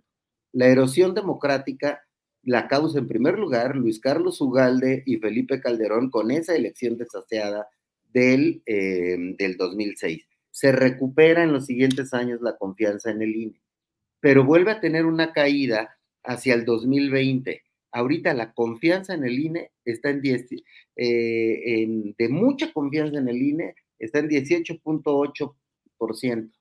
Esta segunda erosión democrática es consecuencia del periodo de Lorenzo Córdoba. Es decir, hay un periodo en el que los que apoyan a Lorenzo Córdoba eh, terminaron viendo una erosión democrática hacia el 2020 y en los últimos, eh, eh, las encuestas de este año y del año pasado, está recuperando confianza el INE. La gente confía que va a ir a poner su voto y lo van a respetar. y que la señora de la casilla pues es su vecina eh, y que ahí muere, ¿no? Es decir, esa es la función del INE. Eh, entonces, eh, a mí me parecen esos datos bien interesantes porque las dos erosiones democráticas las provocan Luis Carlos Ugalde, Lorenzo Córdoba, Felipe Calderón y la oposición en este sexenio. Es decir, todo el grito, el griterío de, desconfianza lo provoca la oposición. Gracias, Salvador. Marta Olivia, mmm, Nunca hemos negado la realidad, ¿cómo podríamos hacerlo? La realidad de un crimen organizado presente en muchos lugares del país y que te lo digo a ti que estás en Tamaulipas, Marta Olivia, y que has conocido los gobiernos eh, convertidos en meros eh, procesadores de los intereses de grupos oscuros o muy claros en su, en su actuar y su, su forma de hacer las cosas. Pero yo no sé Marta Olivia, lanzar la acusación de narco, así como lo está haciendo la oposición, pareciera echarle cubetadas de gasolina a algo que sí hay una circunstancia de una pradera eh, incendiada con muchos problemas en muchos lugares, pero me parece que va más allá de la discusión política, por más eh, hacendada que sea, bueno, pues acusan de fraude electoral, de corrupción, de mil cosas, pero lanzar esta etiqueta de narco y sostenerla como hasta ahora, no sé, Marta Olivia, si al mismo tiempo pudiera ser como tratar de presagiar más violencia política adjudicable al narco, entre comillas, para tratar de crear un escenario incendiado, Marta Olivia. Sí, eh, yo referí una frase, miente, miente, miente que algo quedará. A mí me parece que este es una situación muy, muy grave y lo estamos viendo en tiempos electorales. Y me parece que el discurso de la oposición lo centra principalmente a ver a los de enfrente sin pruebas, en este caso con la etiqueta de narcopresidente, porque ya este, quieren, quieren ganar a costa de lo que sea. Reitero esta parte de ante el no haber propuestas, se van al mundo digital, se van a gastar dinero, se van a los bots, se van a toda esta ola de odio sin razón, sin razón. Y es algo claro, si no hay pruebas, si ha transitado Andrés Manuel López Obrador durante todo este tiempo y no le han encontrado esas pruebas, es que no existen.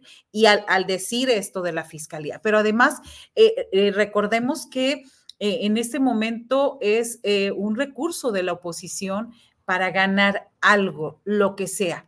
Y, que repito también, y parezco disco rayado, olvidan, olvidan quiénes son los candidatos o quiénes son las candidatas y quiénes son las figuras que están detrás. Es decir, detrás de cada uno hay una, dos candidatas y un candidato. Eh, Xochitl Galvez y está Claudia Sheinbaum y Álvarez Maínez, ¿no? ahí están tres eh, visiones, visiones de gobierno, tres formas de hacer las cosas. Y en estas tres no veo en ningún lado el nombre de Andrés Manuel López Obrador.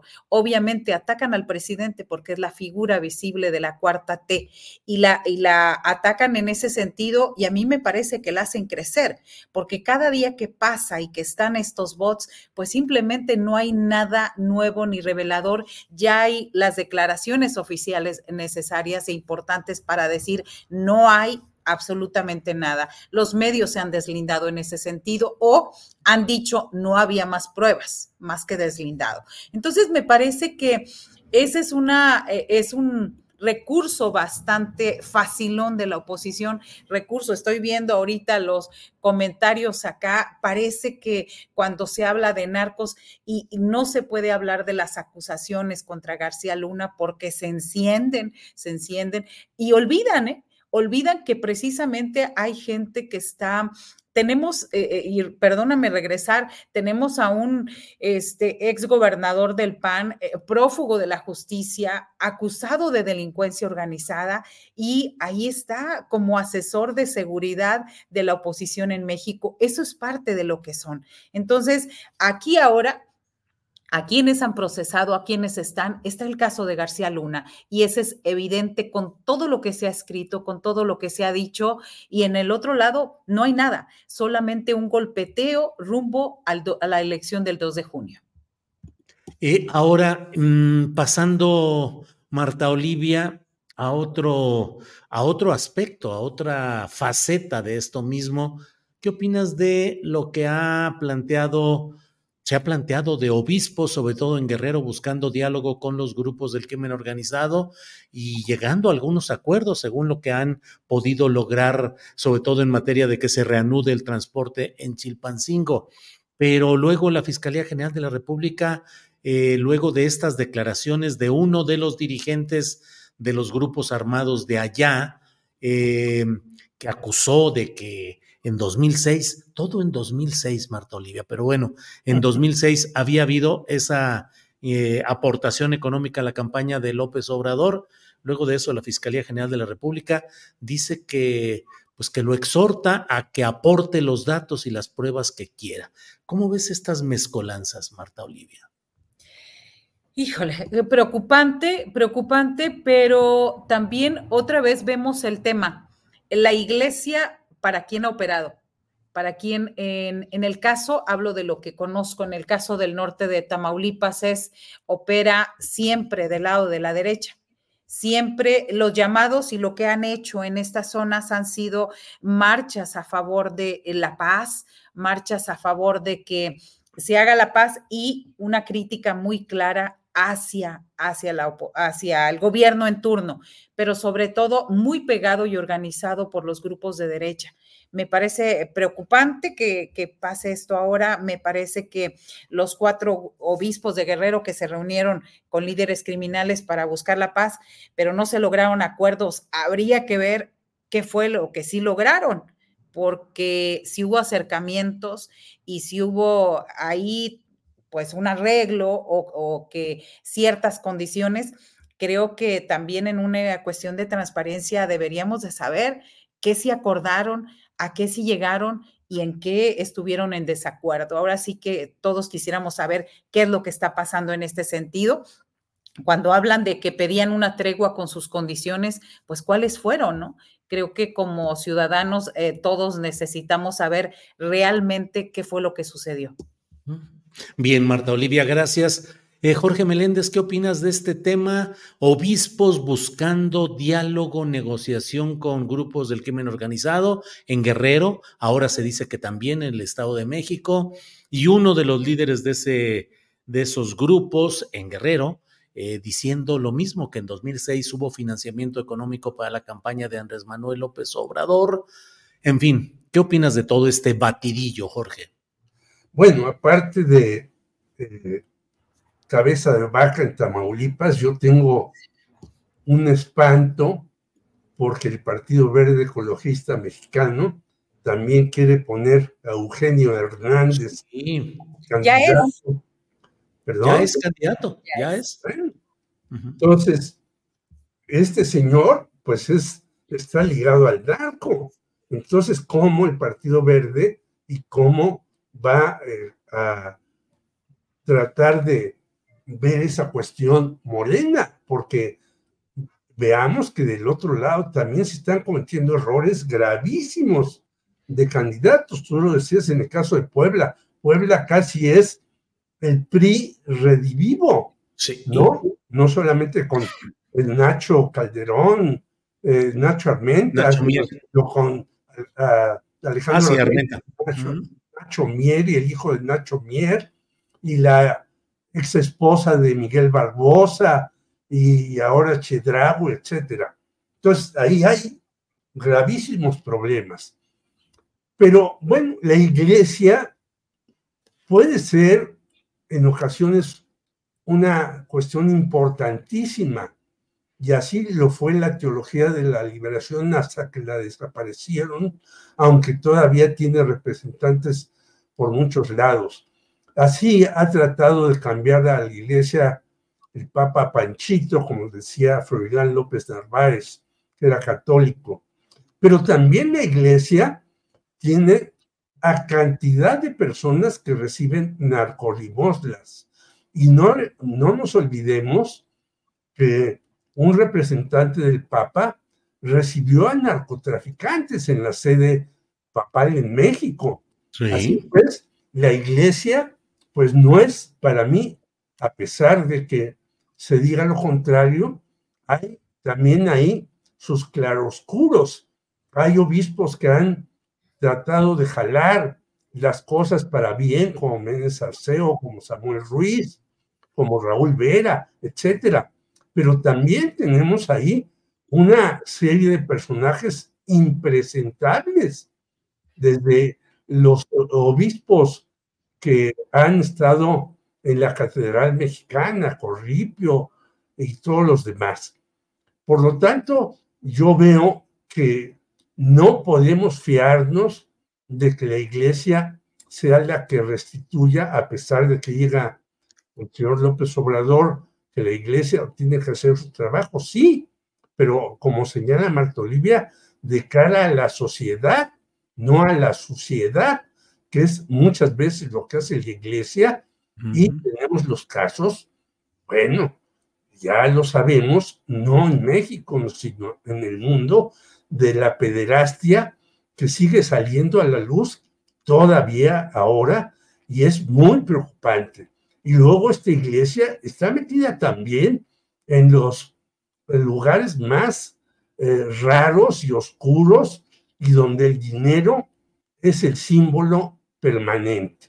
Simplemente hay que recordar aquel famoso libro eh, eh, de Humberto Eco, en donde hay los obispos que luchan por la liberación de las personas y hay los obispos con crucifijos de oro, el nombre de la rosa se llama, que luchan por el poder, por el poder mismo. Entonces, mucho cuidado en esto. Y yo creo que lo que hace el señor Tortuguers, como le dices, de decirle al señor Celso Ortega, mande usted las pruebas y los elementos, pues es una vacilada o tontería. Él debe ir a buscarlos y no esperar que un señor que está metido en la mafia le mande elementos para poder iniciar una investigación. Bien, Jorge, gracias. Eh, Salvador Frausto, no me resisto a pedirte que nos des tu opinión sobre este tema con el que iniciamos Marta Olivia y Jorge Meléndez. Déjame poner este videíto y te pido tu opinión, por favor. Eh, creo que no tiene sonido porque es de esas cosas de derechos de autor, pero ahí tenemos colocándose los tenis fosfo, fosfo a Sandra Cuevas, a Alejandra Barrales y a Gibran Ramírez. Son las nuevas adquisiciones de Movimiento Ciudadano y bueno, todo centrado pues como casi declaración de principios en eh, el ponerse los tenis fosfo, fosfo. ¿Qué opinas, Salvador Frausto? Bueno, eh, me gustan esos tenis fosfo, pero no, si los compro, no me vayan a confundir en la calle. Eh, como militante de, Movimiento Ciudadano. Y por otra parte, estas eh, tres incorporaciones, pues van a intentar el Movimiento Ciudadano eh, generar algunos tipos de apoyos, pero tengo pues bastantes dudas de que generen eh, suficientes respaldos de, la, de, los chilangos para votar por, por estas opciones, por Sandra Cuevas, por Alejandra Barrales.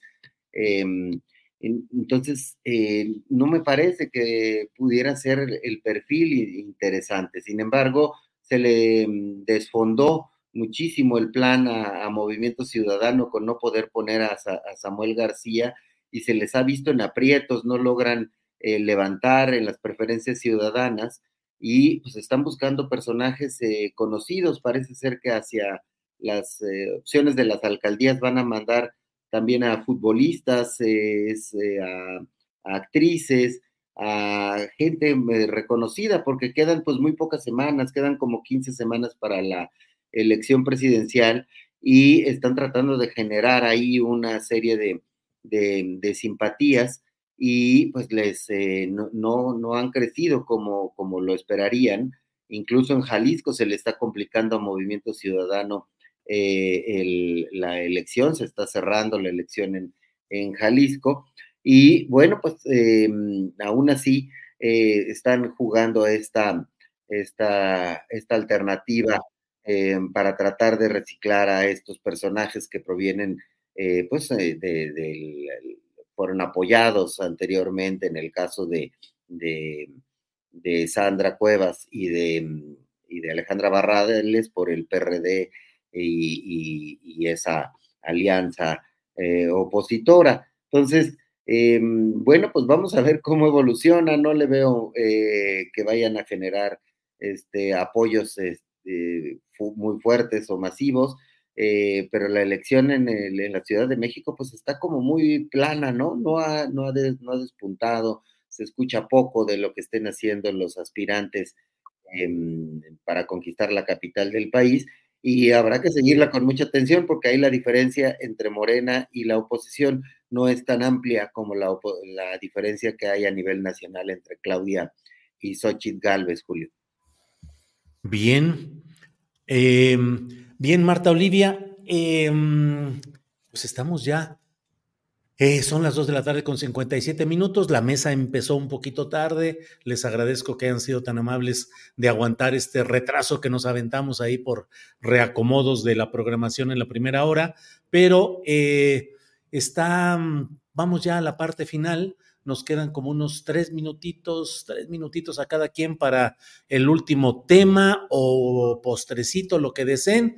Y a ver, ahora sí, Marta Olivia, que está este video, vamos a ponerlo y Sí. Primero, eh, un poco cerrar el tema este, para hilarlo un poco el tema de, eh, en el caso de Eugenio Hernández Flores y este, este, esta candidatura al Senado, la empresa encuestadora Electoralia da a conocer hoy una, eh, su primera encuesta. Esta encuesta, esta de un ex eh, dirigente del PRI, por cierto, Ricardo Gamundi Rosas, esta habla de cómo estaría el escenario, cómo si hoy fueran las elecciones, cómo se registrarían.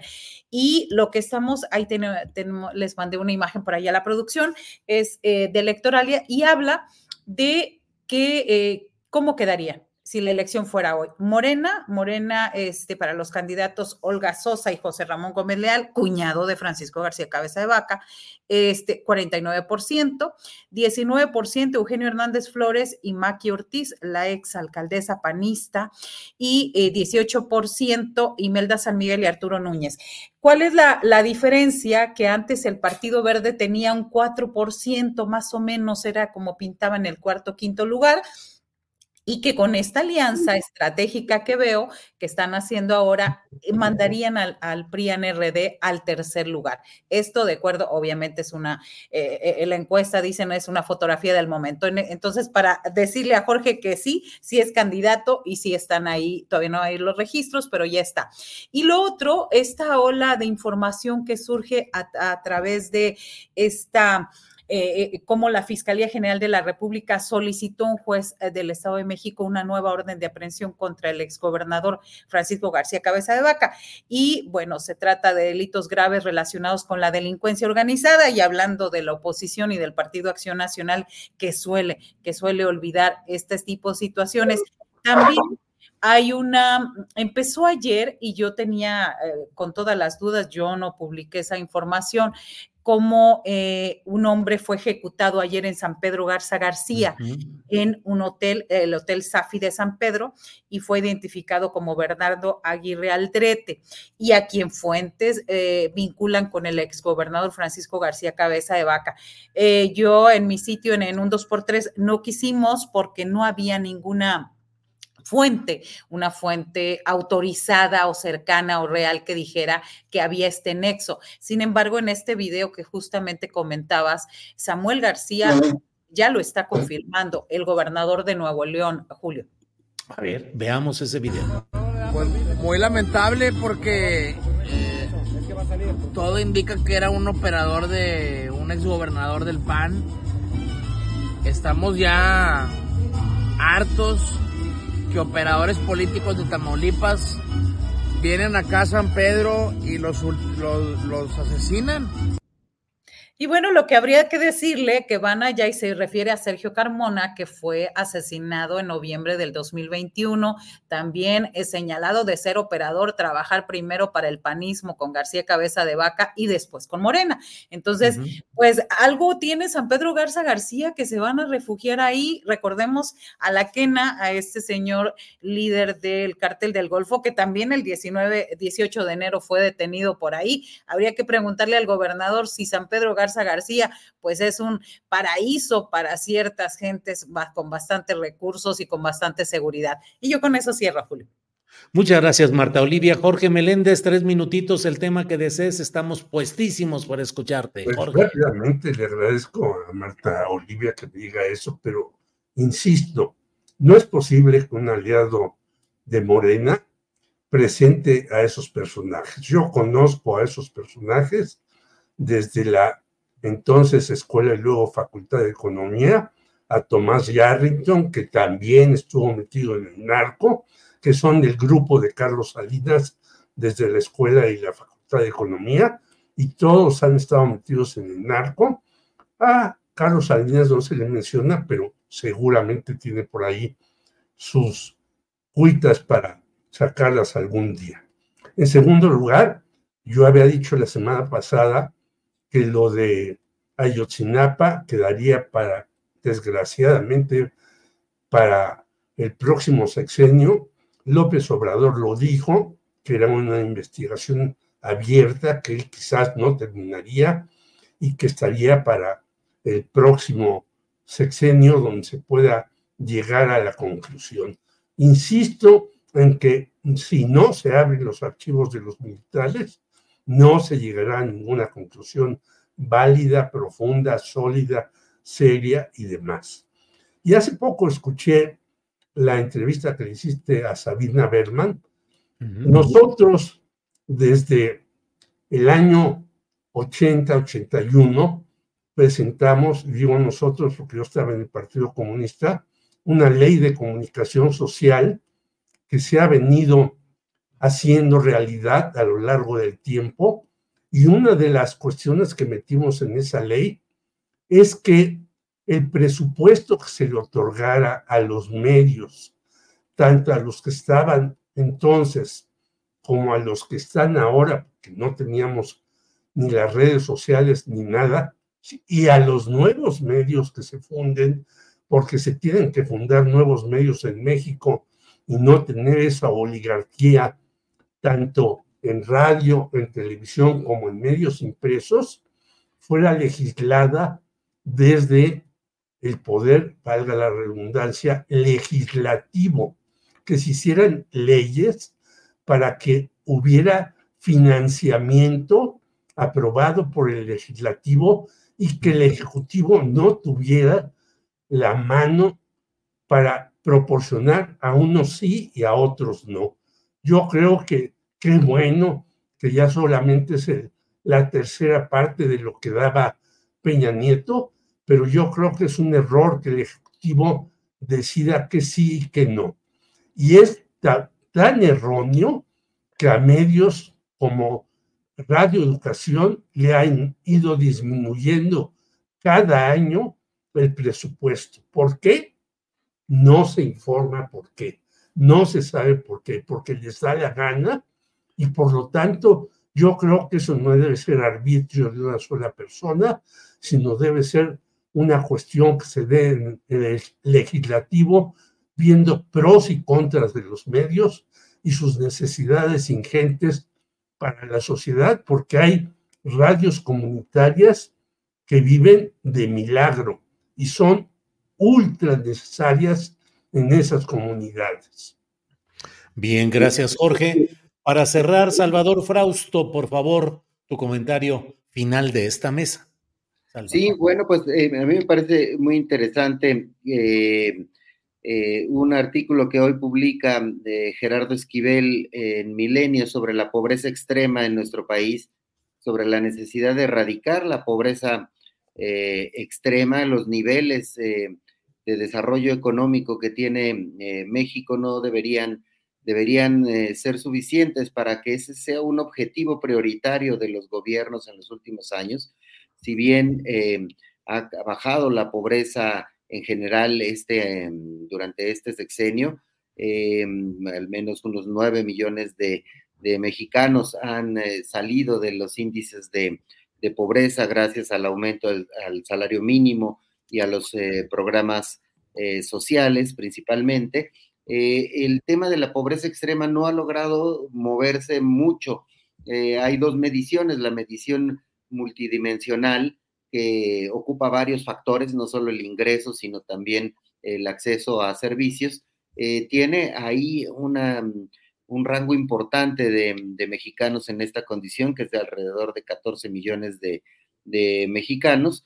Y me parece que esa debe ser una de las tareas centrales para llevar a las políticas sociales y a las eh, políticas de gobierno hacia tratar de, focalizar, em, solucionar ese, ese problema. Tenemos niveles de pobreza extrema similares a los de Ecuador y los de Panamá.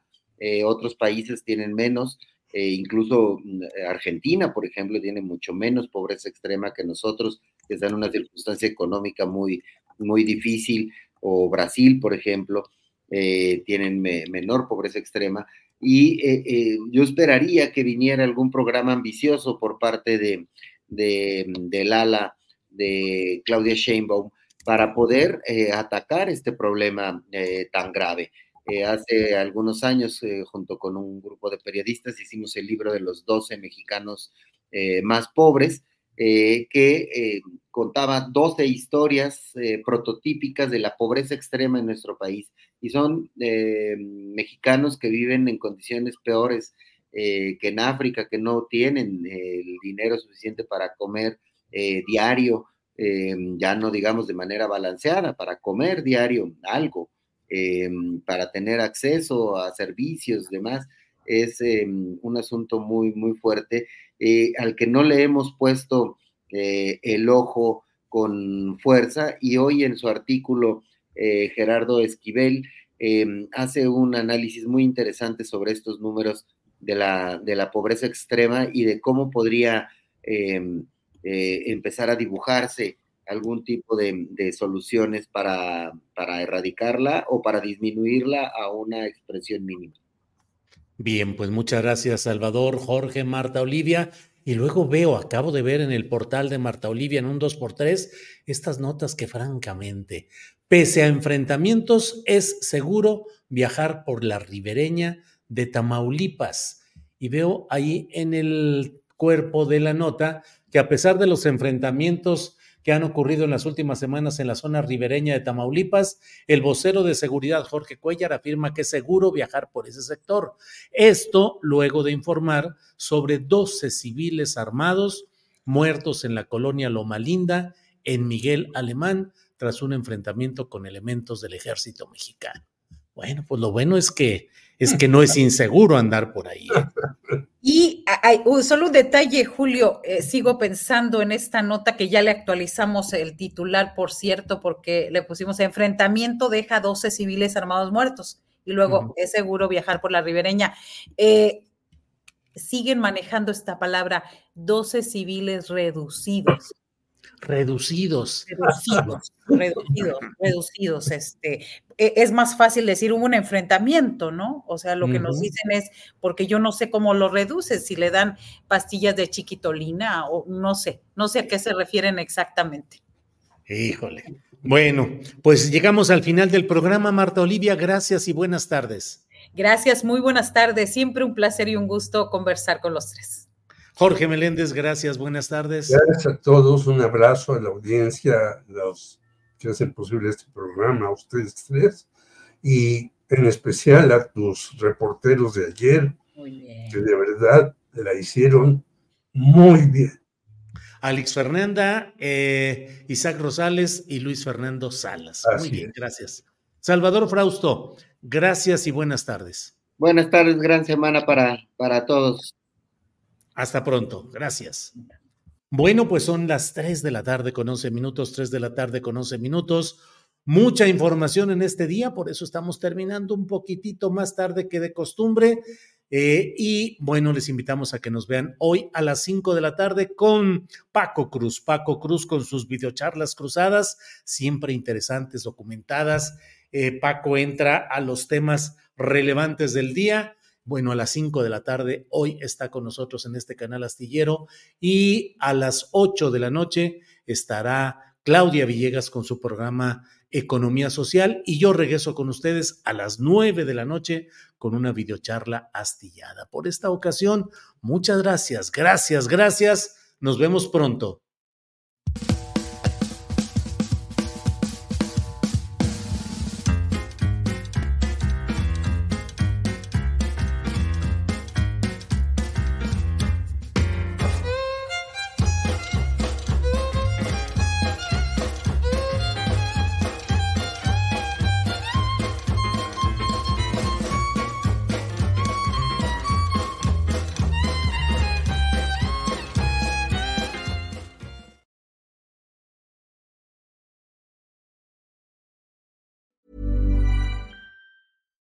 Why don't more infant formula companies use organic, grass fed whole milk instead of skim?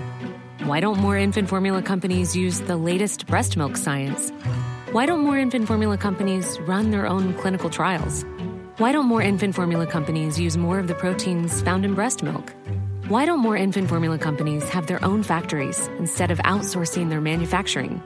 We wondered the same thing. So we made ByHeart, a better formula for formula. Learn more at byheart.com.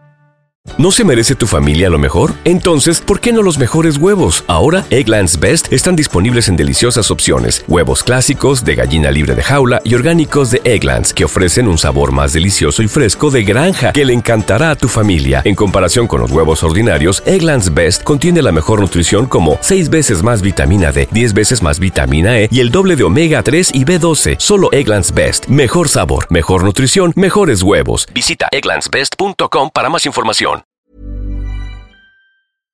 Para que te enteres del próximo noticiero, suscríbete y dale follow en Apple, Spotify, Amazon Music, Google o donde sea que escuches podcast. Te invitamos a visitar nuestra página julioastillero.com.